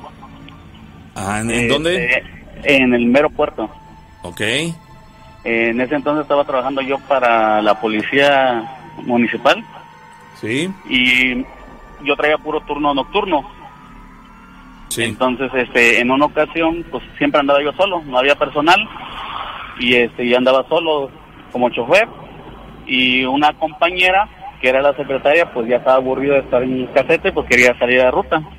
Entonces la mandaron conmigo y el primer día nos cayó una tormenta. Los truenos, la lluvia, o sea, completamente feo, o sea. eh, agarró un camino vecinal que da una congregación que se llama Dos Lomas. Y cuando venía, venía yo como unos 40 kilómetros más o menos, en eso pues traíamos el clima prendido, cristales arriba por el aguacero. Y llegando a unos 100 metros de donde está el panteón de ahí de Dos Lomas, se escuchó un relinchido de un caballo, pero como si lo trajéramos en la parte de atrás, era una doble cabina, como si lo trajéramos en la parte de atrás ah, y nos relinchó en medio, o sea, de los dos. Pero el relinchido al final se convirtió en una carcajada de una mujer. Ah, caray. Eh, pues en ese momento... Pues, ¿Estaba el aguacero estaba el aguacero a plenitud? Y los frenos, sí, o sea, y los frenos. ¿Y estaban ustedes alejados de la ciudad? Eh, pues está como es la zona ya la salida de Veracruz, pues son las, los, ¿cómo se llaman? Las localidades. Sí. Este, pues están separados uno de otro por dos, tres kilómetros a lo mucho. Pues, pero sí, en, cierto modo sí estaban aislados, ¿no? Exactamente este y pues completamente ese camino vecinal pues está pavimentado. Y o sea monte y árboles de lado a lado o sea no había luz nada o sea más que la luz de la, de las luces del carro así es. Eh, cuando esto nos pasa eh, pues automáticamente por el miedo piso el acelerador a fondo y la compañera pues empezó a llorar. Pero pero eh, eso fue tan el, el sonido, antes, perdón que te interrumpa, el sonido eh, fue tan fuerte, pero les, les dio la impresión que había sido emitido desde el interior de la misma unidad, es decir, en el asiento eh, trasero de donde iban ustedes. Exactamente. Es decir, no, no, provenía de las afueras, de la calle. Eh, no. te voy a decir por qué. Porque cuando ese pasó el relinchido que digo que fue acá atrás, nos salpicó agua. Oh, ya. En la cara o sea, como si hubieran escupido, o sea, de la misma, del mismo relinchido del, y el que se convirtió en carcajada. Ajá. O sea, nos salpicó la cara. Ah, caray. Tanto a mí como a la compañera. Sí, los costados a la altura de las orejas, supongo yo, ¿no? exactamente. Tu, oreja, tu, oreja derecha y la oreja izquierda de ella. Así es correcto. Entonces, pues del miedo de la impresión pues, de los tres le piso al acelerador Oh, caramba. Bueno, se le corta la llamada, pero bueno, ya, ya tiene un buen lugar para, para llamarnos. Es cuestión de que, bueno, se vuelva a comunicar con nosotros para que le dé continuidad a la historia que está resultando sumamente eh, interesante. Caramba. ¿Se imaginan ir al interior de tu unidad, ya sea una patrulla, ya sea tu automóvil particular, sea tu taxi, sea lo que sea, y que de la nada escuches que aquí a un metro detrás de ti, aquí cerquita, unos centímetros de ti, emiten una, una, un relinchido. Él habla de un relinchido potente. Incluso los alcanzó, digamos que a salpicar. Y enseguida una carcajada, que fue con lo que remató la, la, la presencia de, este, de esta manifestación. Sí, bueno. Bueno. Bueno. Es otra llamada. Sí, ¿qué tal? Hola, ¿puedo contar una historia? Sí, claro. ¿Cuándo y dónde ocurrió? Ah, mire, esto ocurrió en la congregación Guadalupe La Patrona. ¿Hace qué tiempo? Ah, pues ya tiene un de, de años. A mí no me pasó, tendrá como, como 15 años. A mí no me pasó, le pasó a mi hermana. Pero este ella este nos despertó con unos gritos muy muy alarmantes. Este ella dormía en una recámara que da hacia la calle y en enfrente tenía una luminaria, un poste de, de, luz con una lámpara. Entonces, este, de momento cuando nosotros oímos los gritos, este, muy feos, muy, muy de terror, o sea, muy alarmantes, este, mis papás se, se, levantaron rápido para verla y pues yo también ahí voy atrás de ellos. Yo era la, la, la que quedaba como soltera. Este, vivían ahí ella con, con sus dos hijos pero cuando nos acercamos a, a, la recámara, como es un rancho, este no no no tenía puerta la recámara, sino con cortina. Entonces, ajá, cuando yo entro a esa recámara, levanto la cortina, mi mamá la tenía agarrando, echándole aire, porque ella seguía gritando así de terror, muy, muy feo. Y este y yo asustada, dije, ¿qué le pasó? ¿Qué le pasó? ¿Qué edad tenía ella? Este, ya era mamá, ella ya tenía como 26 años. Ok. 26 años. Este, ella me, me lleva por tres años, yo tenía 23 años. Este, pero ella tenía dos niños cuando este los gritos eran de mis hijos, mis hijos. Entonces, este, ella no, no, no, no tenía, su esposo estaba en Estados Unidos, por eso vivía con mis papás. Vivía ahí con nosotros. Sí Entonces, este, cuando es que mis hijos, mis hijos, y, yo asustada la veía y le digo, sus hijos se, se, se llaman este Eric y Jesús. Entonces, este, pues yo veía a los niños que, que estaban durmiendo, o sea, los veía normal.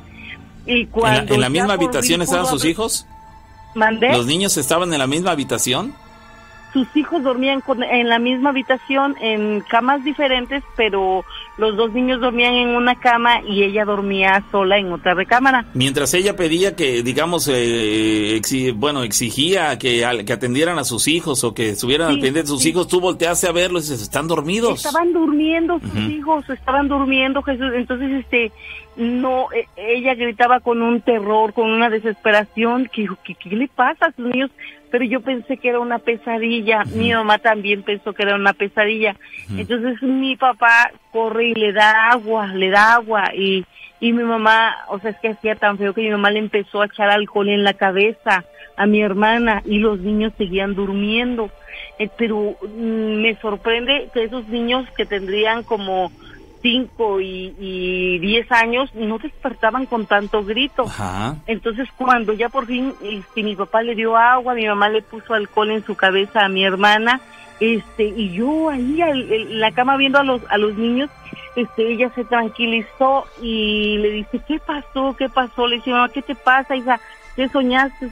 Dice, "No, mamá, no soñé, no soñé." Dice, "Vino un animal", dice, "y les picaba la cabeza." Y le digo, este, ¿cómo que les picaba la cabeza? Y dice, sí, dice, les picaba y nos, ella cuando, cuando volvió un poco de la histeria que tenía, este, porque no podía levantarse de la cama, nada más eran los gritos de terror. Entonces, este, cuando por fin logra, este, incorporarse, se sienta y, y dice, es que un animal les pica su cabeza, un animal. Entonces, este, se levanta y los ve, este, no, pues ya no había nada. Y le dice mamá, ¿cómo? ¿Qué animal? ¿Qué cosa? Desafortunadamente tenían la ventana abierta, este, porque pues allá el techo era como de, de, del es, porque todavía es, este, de lámina. Entonces, este, la, la cortina estaba también abierta de la ventana. La ventana y cortina abierta. Dice, que un animal, dice, como un cuervo les picaba. Y como enfrente está la luminaria, pues se veía todo. Ajá. Entonces ya este, mi mamá, mi mamá despierta a los niños, los despierta, hijos, hijos, ¿cómo están? Pero los niños, que yo quiero pensar esto, que por, por las horas de la madrugada los niños se despertaron, pero como que se volvían a, a, a, desmayar. Pero yo digo, pues porque están muy dormidos, por eso no, no, no despiertan pero los niños con un desguanzo totalmente, totalmente desguanzo. Entonces este mi mamá empieza a este corre y trae agua bendita y les empieza a echar también agua bendita a los a los niños. Y mi hermana empezó a llorar y dice mamá no me crees pero un animal les picaba a los dos la cabeza. Horrible cuando así estaba este ya este nos nos los calmaron. Mi mamá se quedó ahí con ella durmiendo en la recama y los dos niños también en otra cama este y mi papá se va para su cama y pues yo también me voy a una camita este y ya apagan mi mamá le cierra la cortina y todo cuando de momento no sé a mí se me fue totalmente el sueño se empieza a oír en las láminas como si hubiera caído un pájaro o algo y arañaba horrible horrible que yo también me paré corriendo y dije no que me voy con mi mamá porque era una cosa espantosa. O sea, no me pasó a mí, yo fue lo que escuché, no sé si ya fue este eh, una psicosis que nos quedamos con, con, con eso, o no sé, pero ya me fui con, con mi mamá y con mi hermana, a pesar de que tenía yo mucho miedo, y mi hermana seguía diciendo, se los juro que era un animal, era como un cuervo negro que les picaba la cabeza a mis hijos, dice, lo picaba, dice, a uno y lo picaba a otro, lo picaba a uno a otro. Pero no lo... Perdón, no los llegaba a este a arrancarles nada, o sea, solamente era el picarlos, ¿no? Nada más los picaba, nada más los picaba. Y, ella y ella afirma tras las preguntas que le hacían dice, "No, no, no soñé, estoy segura de haber visto." Sí, sí, sí, ella dice, "No", dice, y entró por aquí, dice, y por aquí entró, dice, y yo lo vi también cómo se fue, dice, yo también lo vi, dice, pero yo no me pude levantar, dice, yo no me pude levantar Al otro día que este pues ya platicando con Eric, que es el más grandecito, este decía que nada más ahí le ardía la cabeza. Dice, a mí me arde mi cabeza, como si, me hubieran jalado los cabellos. Y pues ya ve que cuando jalean los cabellos tiene como rojo, se queda como rojo el cabello, el cuero cabelludo. Era lo único que tenían, no tenían ni ni, ni lastimado, tenían rojo nada más. no, no tenían heridas, no, no, nada más tenían rojo, rojo el, el, el, este, el cuero cabelludo. Eh, este me, da la impresión que lo que en realidad ella consideraba que eran picotazos que le daba este esta ave o este ser, porque digo, es difícil pensar que era un ave eh, común, sino que si era algún ente eh, convertido, algún ente maligno convertido en ave o en un pájaro, como ella lo describe, este, no es que los estuviera picando, sin embargo sí les estaba causando un daño. El, el, en realidad creo que les estaba arrancando cabello. Cada vez que eh, bajaban el pico hacia, hacia la cabeza de ellos, era porque les tomaba un cabello o un grupo de cabellos y se los, se los arrancaba. De tal manera que eso es lo que causó que ellos tuvieran el ardor a la mañana siguiente y enrojecimiento en el cuero cabelludo porque les arrancaron cabello, quizás no tanto como para que ustedes se hubieran percatado de la ausencia de un auténtico boquete de cabello, de un mechón de cabello grande, pero eh, sí algunos cabellos se los alcanzó a, arrancar, a desprender. Sí, y, pues y, eso fue lo que causó que tuvieran enrojecido el, cuero cabelludo. pero, pero eh, y esto que tú mencionas que, que escuchaste, yo sinceramente creo que no fue eh, que estuvieras ya eh, con, con el acontecimiento en la cabeza y que fuera algo que te imaginase. Realmente creo que en realidad sí lo, lo, lo escuchaste. Aquí lo extraño es que eso que tú oíste, el ruido en las láminas y todo eso que mencionas, nadie más lo escuchó. Sí, mi papá también, ah, y nada más me dijo, mi hija, no tengas miedo, y mi mamá empezó a regar mucha este agua bendita. ¿Ella también lo oyó? Lo consideraron que, perdón, que, que no era ningún ente ni nada, o sea, allá en el pueblo se consideró que era la bruja. Desgraciadamente, pues, pues yo sí lo creo porque, este, el esposo, bueno, la pareja de mi, de, de mi hermana, el papá de los niños, pues la verdad sí hicieron algo de dinero y cuando él vino, este, él la dejó, la dejó en la calle, no le dio nada, o sea, se vinieron para abajo y pues dicen que sí, que fueron, le, el señor ni, ni, ni vaya, ni vio a sus hijos, ya no los vio ni nada, y lo que mi mamá dice es que le, le, le hicieron brujería para que el hombre se desentendiera de los de los de mis sobrinos. Y este y sí no es para nada para nada para nada porque eh, mi hermana empezó a tener una una crisis económica muy canija este pero también se enfermó bastante y lo operaron. Y Eric el niño más grande fue este a, a, a ver a su papá y le dijo que que su mamá estaba muy mal. Y se venían las inscripciones y para ella, él tendría que entrar a la secundaria y su papá después de que lo adoraba, después de que era su hijo, le dijo, no, mi hijo, ya estás grande como para que te pongas a trabajar.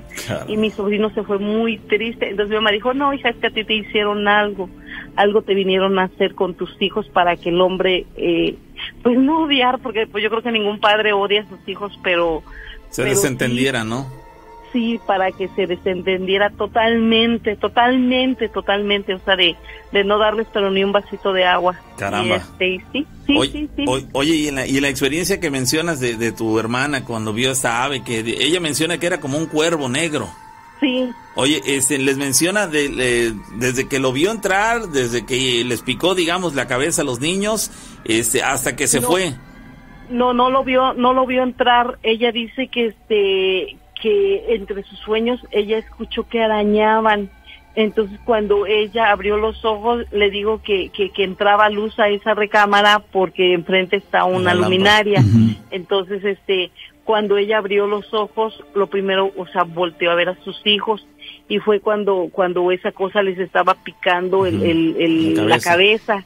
Entonces, este, pues ella se, se alarmó, pero no se pudo levantar. Lo que sí vio fue cómo salió. Eso es lo que te iba a preguntar, ¿cómo salió? ¿Volando, caminando, saltando? Este, pues este, como saltando, como dando saltos. Eso es lo extraño porque cualquier ente hubiera desaparecido.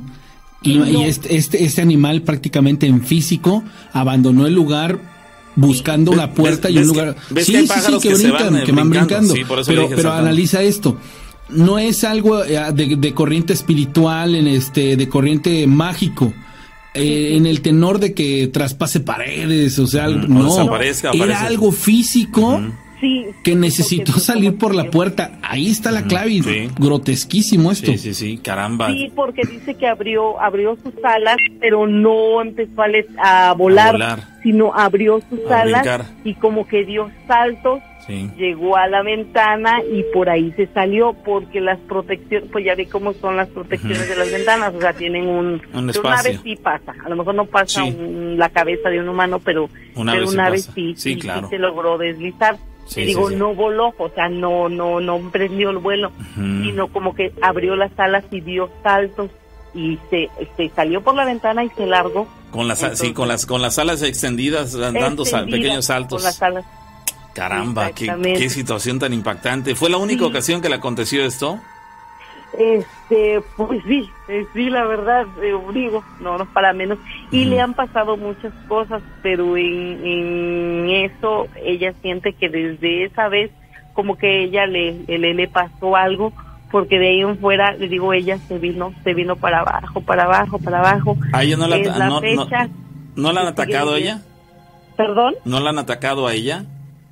No, no, a ella no la atacaron, a ella no la atacaron, nada más la atacaron, atacaron a, a ella y como tres días el niño, este Eric, el más grandecito, tenía unos, este, unos moretones muy feos en sus piernitas, pero como si alguien lo hubiera golpeado. Entonces, este, pues ahora sí que mi mamá decía que era la bruja que llegaba. Entonces, este, pues ya investigando todo, mi mamá nos hacía dormir, porque hasta a mí también nos hacía dormir con la ropa al revés. Y jamás, o sea, con la pijamita o la playerita, lo que durmiéramos, este, pero que nos los pusieran al revés, ponía unas tijeras en y un sombrero este volteado, un sombrero normal. Y ¿Dónde los este, dónde lo ponía? En la recámara adentro, tirado adentro, las tijeras en cruz abajo de la cama y este la ropa al revés y, ya jamás, jamás los niños volvieron a, a, tener esos moretones. siguieron, siguieron los consejos, ¿no? De, de los clásicos de, ay, fíjate que me pasó esto. Ah, pues las pues, los tijeras en crudo, ¿ah? Sí, ¿no? Y los moretones, los moretones eh, me queda pues, más o menos claro de que sí tuvo que ver directamente. No es que fueran golpes, no es que fueran golpes, eran chupetones, le, chupaban la sangre por ahí, era, era el ataque de un brujo o bruja bruja, sí, sí, eso es lo que decía mi mamá, porque este le digo, pues yo viví con ellos, o sea, los niños no fueron maltratados, este, no, o sea, sí juegan como todos niños, pero a veces los moretones eran en una forma, este, como si alguien los hubiera trazado como una regla, porque estaban en misma dirección, a veces este diagonal, horizontal, pero como si con una regla los hubieran hecho, porque estaban trazados de una forma este muy mm, muy bien, alineados. Ajá, sí, uniformemente. Sí, había una inteligencia detrás de la manera en que los habían chupado, ¿no? Exactamente, exactamente.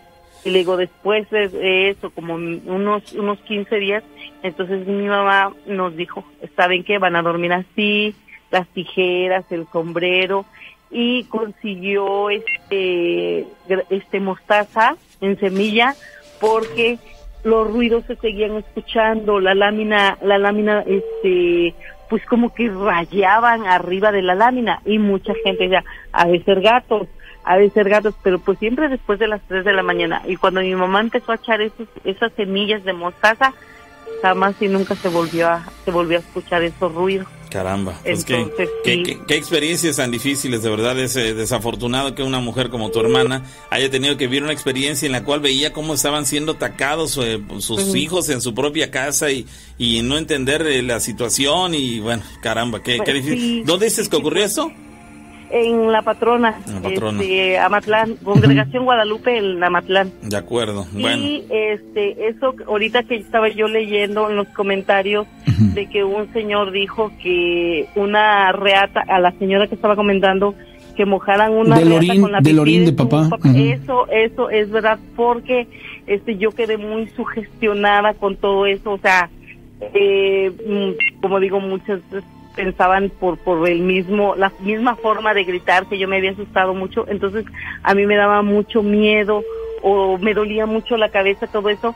Y mi mi mamá este decía mi mamá me, me limpiaba, pero me limpiaba, ahora sí perdón la palabra, con el chón sucio de mi papá, con su ropa interior de mi papá, sucio que llegaba del trabajo, este, me limpiaba, ella no me limpiaba con un huevo, con, no, no, no, no, con el chón sucio de, de, de, mi papá. Y dice que era muy fuerte, pero en cuestión de, de, de, a mis sobrinos lo limpiaba con el chón sucio de su mamá, porque mi sobrino grande sí, este, sí se quedó con dolores de cabeza, o sea, le ah, dolía la cabeza, siempre le dolía la cabeza, mucho, o sea, le dolía la cabeza mucho, entonces este, a él le, cuando tenía sus dolores, le, mi mamá le limpiaba con el chón sucio de su mamá, entonces decía, eso que, que leí tiene razón el señor de que tenía que limpiarse o este con la de su papá, yo también lo llegué a escuchar con, con mi mamá, que eso, eso estaba bien, porque está, está muy fuerte los, ahora sí que las el humor, ¿no? Como se dice, el mal humor que traen, ¿no? Sí, sí, sí.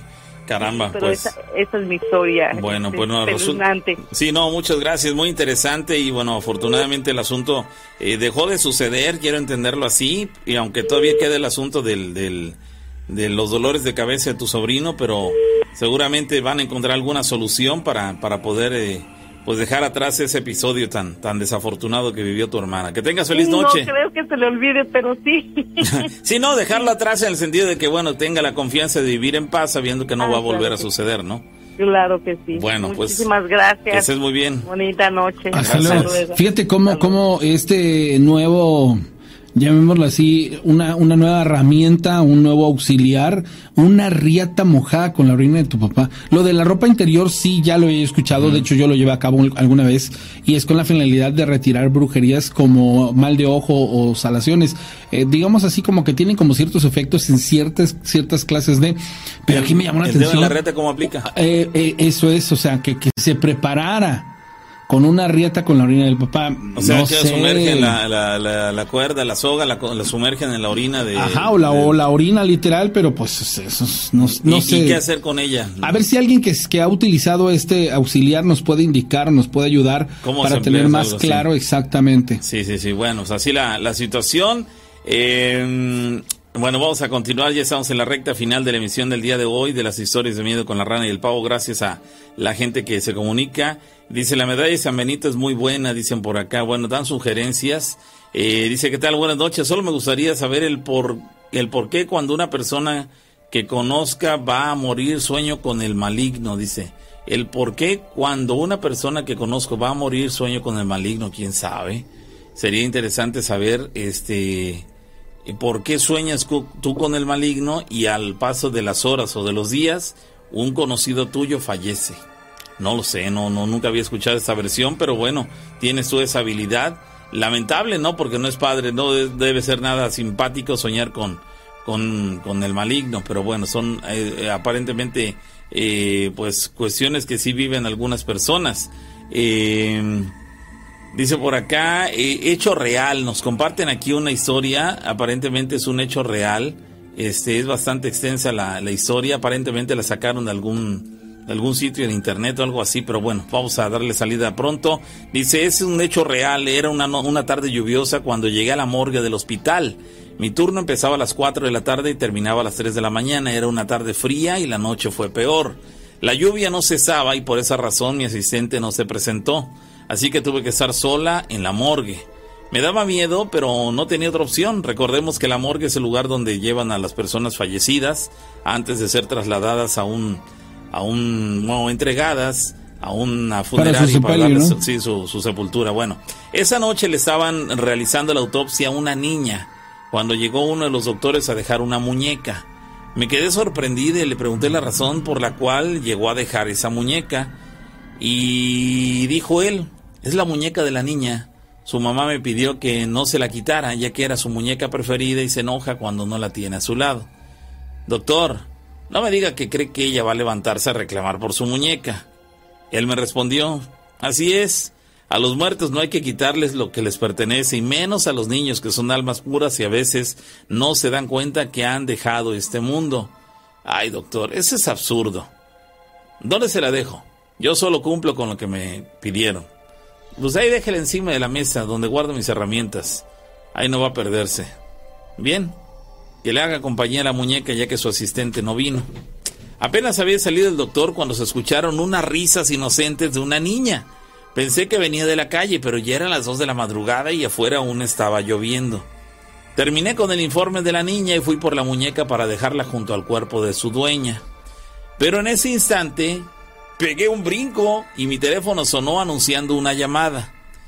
Contesté el teléfono me sentía incómoda eh, estar sola en la sala de autopsias, así que salí al pasillo, pero mi peor error fue llevarme conmigo la muñeca.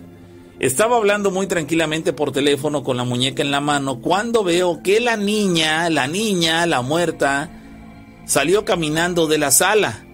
Ante eso yo me quedé paralizada. La niña venía directo hacia mí con una cara de enfado. Quise salir corriendo, pero en esos casos el cuerpo no reacciona. El miedo hizo que yo cayera rendida.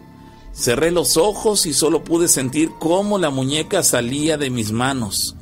El doctor al verme en el suelo llegó a levantarme. Preocupado me preocupaba qué había sucedido. Yo solo pregunté por la muñeca. Le sorprendió la pregunta, sí, es que fue a ver a dónde la había yo dejado, pero me sorprendí cuando me dijo que la niña la tenía entre sus brazos. Ese día descubrí que los muertos sí reclaman sus cosas ya que la muñeca quedó en una de las mesas después de que se llevaron el cuerpo de la niña y hasta que entregué la muñeca a su familia, dejó de aparecer en la morgue del hospital. Es decir, la niña siguió apareciéndose, a pesar de que su cuerpo ya se lo habían llevado a darle sepultura, la niña siguió manifestándose como fantasmita, digámoslo así, en, en, la morgue esta. La muñeca, después de que entregaron el cuerpo, la muñeca la dejaron por ahí en algún rincón de la morgue y, y, la niña se manifestaba y no fue hasta que la señora, o en ese caso esa empleada, entregó la muñeca, investigó dónde vivía la familia de la niña, les llevó la muñeca, fue que la niña dejó de manifestarse en la morgue del hospital. Ah, no ¿Te imaginas, caramba? qué, fuerte. Qué difícil, pero bueno, así está la, la situación. Y bueno, gracias a las personas que nos comparten esas historias. Dicen que fue un hecho real este. No sé de dónde lo, lo habrán tomado. Hubiera sido bueno que lo, que lo mencionaran, pero bueno, de cualquier manera, acabamos de contar eh, las historias. Dice, Pavo, ¿se pueden quedar otra hora? No. Dicen eh, más de los mensajes. ¿Qué tal? Dice, les cuento una historia de las muchas que he experimentado. Cuando tenía cinco años de edad vivíamos por la central camionera, era aquí en Córdoba. Era un pequeño eh, cuarto donde vivíamos afuera, estaba sembrando, sembrado un árbol de zapote negro. Yo recuerdo que le decía a mi abuela que en ese árbol vivía un chaneque que incluso le decía que a veces estaba metido abajo de la cama. Obviamente pensaba mi abuela que era mentira. De las muchas maldades que recuerdo que me hacía el chaneque era que me cambiaba las chanclas al revés, o sea, las chanclitas no había manera de que se se vieran parejas, por más que intentaba ponerlas bien, nomás no se podía. Pero yo sabía que era que era el chaneque, me hacía padecer con mis chanclas al revés. Bueno, en otras ocasiones ese mismo personaje me llevaba zapotes, esa fruta, los zapotes, y los colocaba abajo de la cama. Ahí solamente aparecían. La verdad a veces me daba miedo verlos entre las ramas con su sonrisa macabra. Yo ahí los veía. A veces pensaba que igual eh, solo era, era un mal sueño mío. Hasta los 16 años me persiguieron en mis sueños. 16 años. Me persiguieron en mis sueños, en mi vida diaria y tuve que acudir a una, digamos, a una bruja para que ya me dejaran en paz. Conozco muchos aspectos de ellos, cómo visten, cómo calzan, su vestimenta les queda grande, porque por lo regular la ropa que usan es ropa robada de tendederos. Les agradan los colores brillantes, los zapatos les quedan grandes igual y también los usan al revés por comodidad. Sus caras son arrugadas y pienso que solo son seres maldosos que solo quieren hacerte travesuras muy pesadas. Gracias por leerme y esa es mi historia. Posdata, cuando vean a un niño o niña con sus zapatos al revés, cerciórense que no haya sido por maldad de los chaneques. Ahí está la, la recomendación que nos hace esta persona. Él dice tener mucha, eh, y, mm, mucha información y aquí nos lo acaba de mencionar respecto a los chaneques, cómo visten, cómo calzan, su vestimenta que es eh, amplia, porque es ropa que se roban de los tendederos. Les gustan los colores brillantes, así que probablemente si tú en tu casa tienes una lámpara de esas que venden que, que, que son eh, una como una botella con agua que tiene este, papeles eh, multicolores al interior y que al encender la lámpara empiezan a girar y causan una eh, luz brillante de diferentes colores en la habitación, ese tipo de luces de colores brillantes atraen a los chaneques. Así que si tú estás teniendo o sospechando, sospechando de presencia de chaneques en tu casa, y tienes ese tipo de lámparas, ese puede ser uno de los motivos por los cuales los chaneques se acercan a tu casa, el que tengas colores brillantes, eh, en ese caso en la lámpara, por decir un ejemplo. Los zapatos les quedan grandes y también los utilizan al revés por comodidad, sus caras son arrugadas y pienso que solamente son seres maldosos que quieren, su único objetivo es hacer travesuras. Sin embargo, nos menciona que utilizan ropa grande. Y eso contrasta con lo que tenemos como con información de los chaneques. Se supone que los chaneques son desnudos, son niños encueraditos, los chaneques. y los duendes son algo así como lo de él. Y, pero, pero aquí dice que usa ropa grande, a lo mejor ropa robada de tendederos. Hace, hace Caras arrugaditas, como, eh. como duendes. Yo creo que va más por el lado de los duendes más que por el lado de los chaneques, porque aparentemente el, lado del el tema de los chaneques aparentemente son niños encueraditos. Es que también considera que, que hay una extensa variedad y, y, y, es ahí en donde yace el, el misterio. ¿Qué es exactamente entonces lo que él mira? ¿No? Sí, sí, sí. Yo, yo me inclinaría más por el lado de que son duendes. A lo mejor él mismo eh, no tiene. Al chaneque lo veo más mitológico. Al duende lo veo más, este, más sobre las cuestiones mágicas. Inclusive se dice que en los pinos, cuando cortas un pino y encuentras un hoyo con agua, ese será un portal de, ellos. dice. Buenos días, les traté de llamar, sin embargo no tuvimos la oportunidad de colocar la llamada. Eh, quiero platicarles algo que sucedió hace 15 años en, un, em, en el mes de enero, un lunes. Me llamó mi hermana y me pidió de favor que si le podía cuidar a una nieta de nueve meses, porque el esposo y ella llevarían a la sobrina a la corte. Esto para arreglar unos problemas. Le dije, sí, como no, llegó en 15 minutos. Llegué y se fueron y como 30 minutos después, la niña estaba dormida en la cuna. Salí de su recámara y estaba mirando por la ventana, que estaba nevando en ese momento, y de pronto escuché unos pasos grandes corriendo por las escaleras. Me quedé mirando quién entraría, porque la puerta tenía un cristal grande que se mira bien quién es la persona, y ahí Dios mío, la puerta se abre bruscamente, pero no había nadie. Me meto corriendo a la recámara de la bebé, cierro la puerta y a la hora que lo hago me avientan la puerta y puse la cuna de la bebé a lo largo y entonces la abracé. Me puse a llorar, no sabía qué hacer. Escuché que se marchaban las botas caminando. Cerraron la puerta, temblaba, lloraba. Escuché que se abrió de nuevo la puerta y les voy a ser sinceras. Llegué a orinarme del terror que estaba viviendo. Escuché varias voces. Me tocaron la puerta y al fin era mi hermana y su familia. Habían regresado de la corte porque se había cancelado. Llegaron por eso más rápido. No les pude decir nada, me fui orinada y llorando de miedo. Regresé a casa de mi hermana en cuatro meses y ahí fue cuando les platiqué y ellos me dijeron que eso no era la primera vez que les ocurría. Caramba, ¿te imaginas? ¡Ay, canijo! Impresionantes historias. Gracias a la gente que nos hace llegar estas historias muy buenas. Gracias a todos por participar con nosotros. Seguimos, eh, ya estamos en el final de la emisión del día de hoy. Dice, ¿qué tal? Buenas noches. Quisiera mantenerme eh, anónima. Hace tiempo, aproximadamente unos 12 o 13 años, yo tenía para aquel entonces unos 23 años de edad y trabajaba en una casa de citas que se encontraba en Córdoba, cerca de la estación. Yo soy eh, originario de Orizaba. Entonces, eh, aquella ocasión era de madrugada y sentí cómo, cómo se me subió el muerto. Pero esta empezó a tomarme por la fuerza. Yo intenté gritar y tenía mucho miedo, que no quise abrir los ojos. Yo sabía que estaba durmiendo, pero cuando eso pasó, yo sabía que estaba ya despierta. Intenté, rezar, pero no podía. Olvidaba el Padre Nuestro, increíblemente no me acordaba del Padre Nuestro. Le supliqué que me soltara y sentía cómo me oprimía mientras al tiempo sentía que me violaba, dice él. Yo dice ella, sentía yo que me violaba hasta que comencé a llorar y a respirar profundo sin oponer resistencia. Y después de esto, poco a poco pude recuperar el control de mi cuerpo. Pero la realidad es que sí se siente horrible. Después sí he tenido, eh, sí he sentido esas manifestaciones, pero no igual. Esa fue la única ocasión y al poco tiempo dejé de trabajar en ese lugar. Esa chica menciona un ataque de, aparentemente de un incubo porque dice que ella sintió como la oprimía. Al principio se le subió el muerto, eh, sintió una pesadez encima de ella, pero poco a poco la, fue eh, llevando a un grado eh, tal que ella sintió como la violaba comenzó a llorar y después optó por no poner resistencia a ver si de esa manera podía recuperarse, le funcionó, porque después de no poner resistencia, este ser eh, pues aparentemente se alejó porque ella pudo recuperar el control de su cuerpo. Entonces, ahí de esta historia podríamos sacar como conclusión y como enseñanza para las personas, especialmente, especialmente para las mujeres que sufren ataques sexuales. Recordemos, y lo hemos platicado en otras emisiones, que hay personas bueno, a los hombres también les sucede, ¿eh? también sucede en los hombres, pero en el caso de las mujeres que son abusadas sexualmente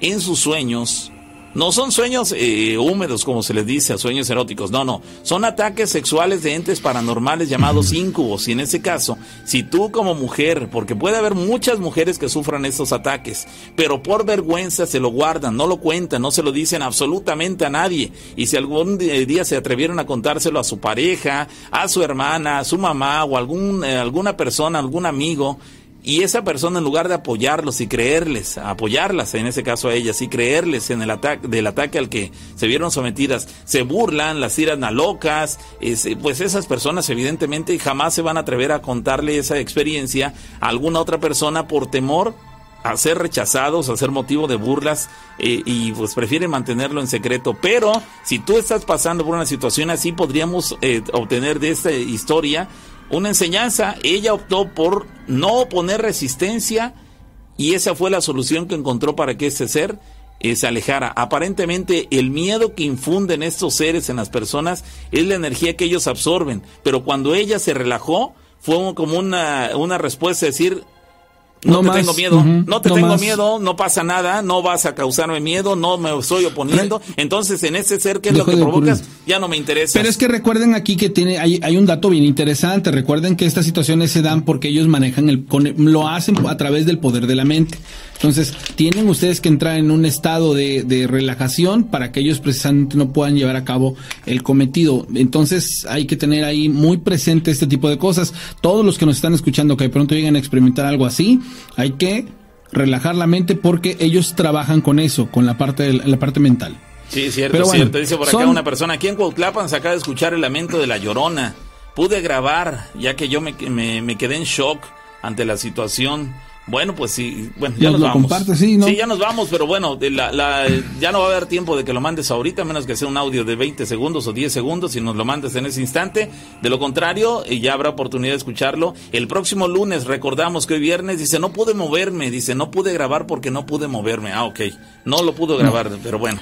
Oigan, ya nos vamos, gracias. Les reitero y digo porque nos vamos a escuchar y ver hasta el día lunes este esta este bloque de, de esta semana que viene, este prácticamente y la que sigue son este para que ustedes puedan interesarse por las playeras las conmemorativas a Día de Muertos, esas son las playeras que ustedes están viendo. Me mandan un WhatsApp 271 718 4498 y con todo el gusto les doy toda la información que requieran. Toda la gente que ya recibió sus playeras, ojalá y ahí este me regalen un comentario para que la gente pues, se dé cuenta que absolutamente todas han llegado. Y no importa la parte del mundo. Bueno, nunca he enviado a Sudamérica, pero bueno. Mientras tanto, gracias por estar con nosotros. Gracias, señores. Saludos a los de la planta de Superpollo en Chocamán. Ok, nos están acompañando en este justo momento. Bueno, ya nos vamos. Gracias. Pásenla bien. Nos saludamos la próxima emisión con más de las historias de miedo.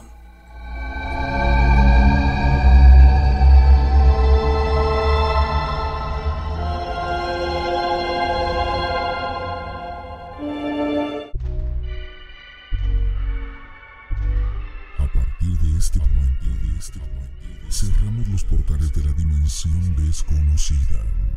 Contenemos a las almas penantes y encerramos a los demonios. Hasta la próxima emisión. Historias de miedo. Novena temporada. temporada.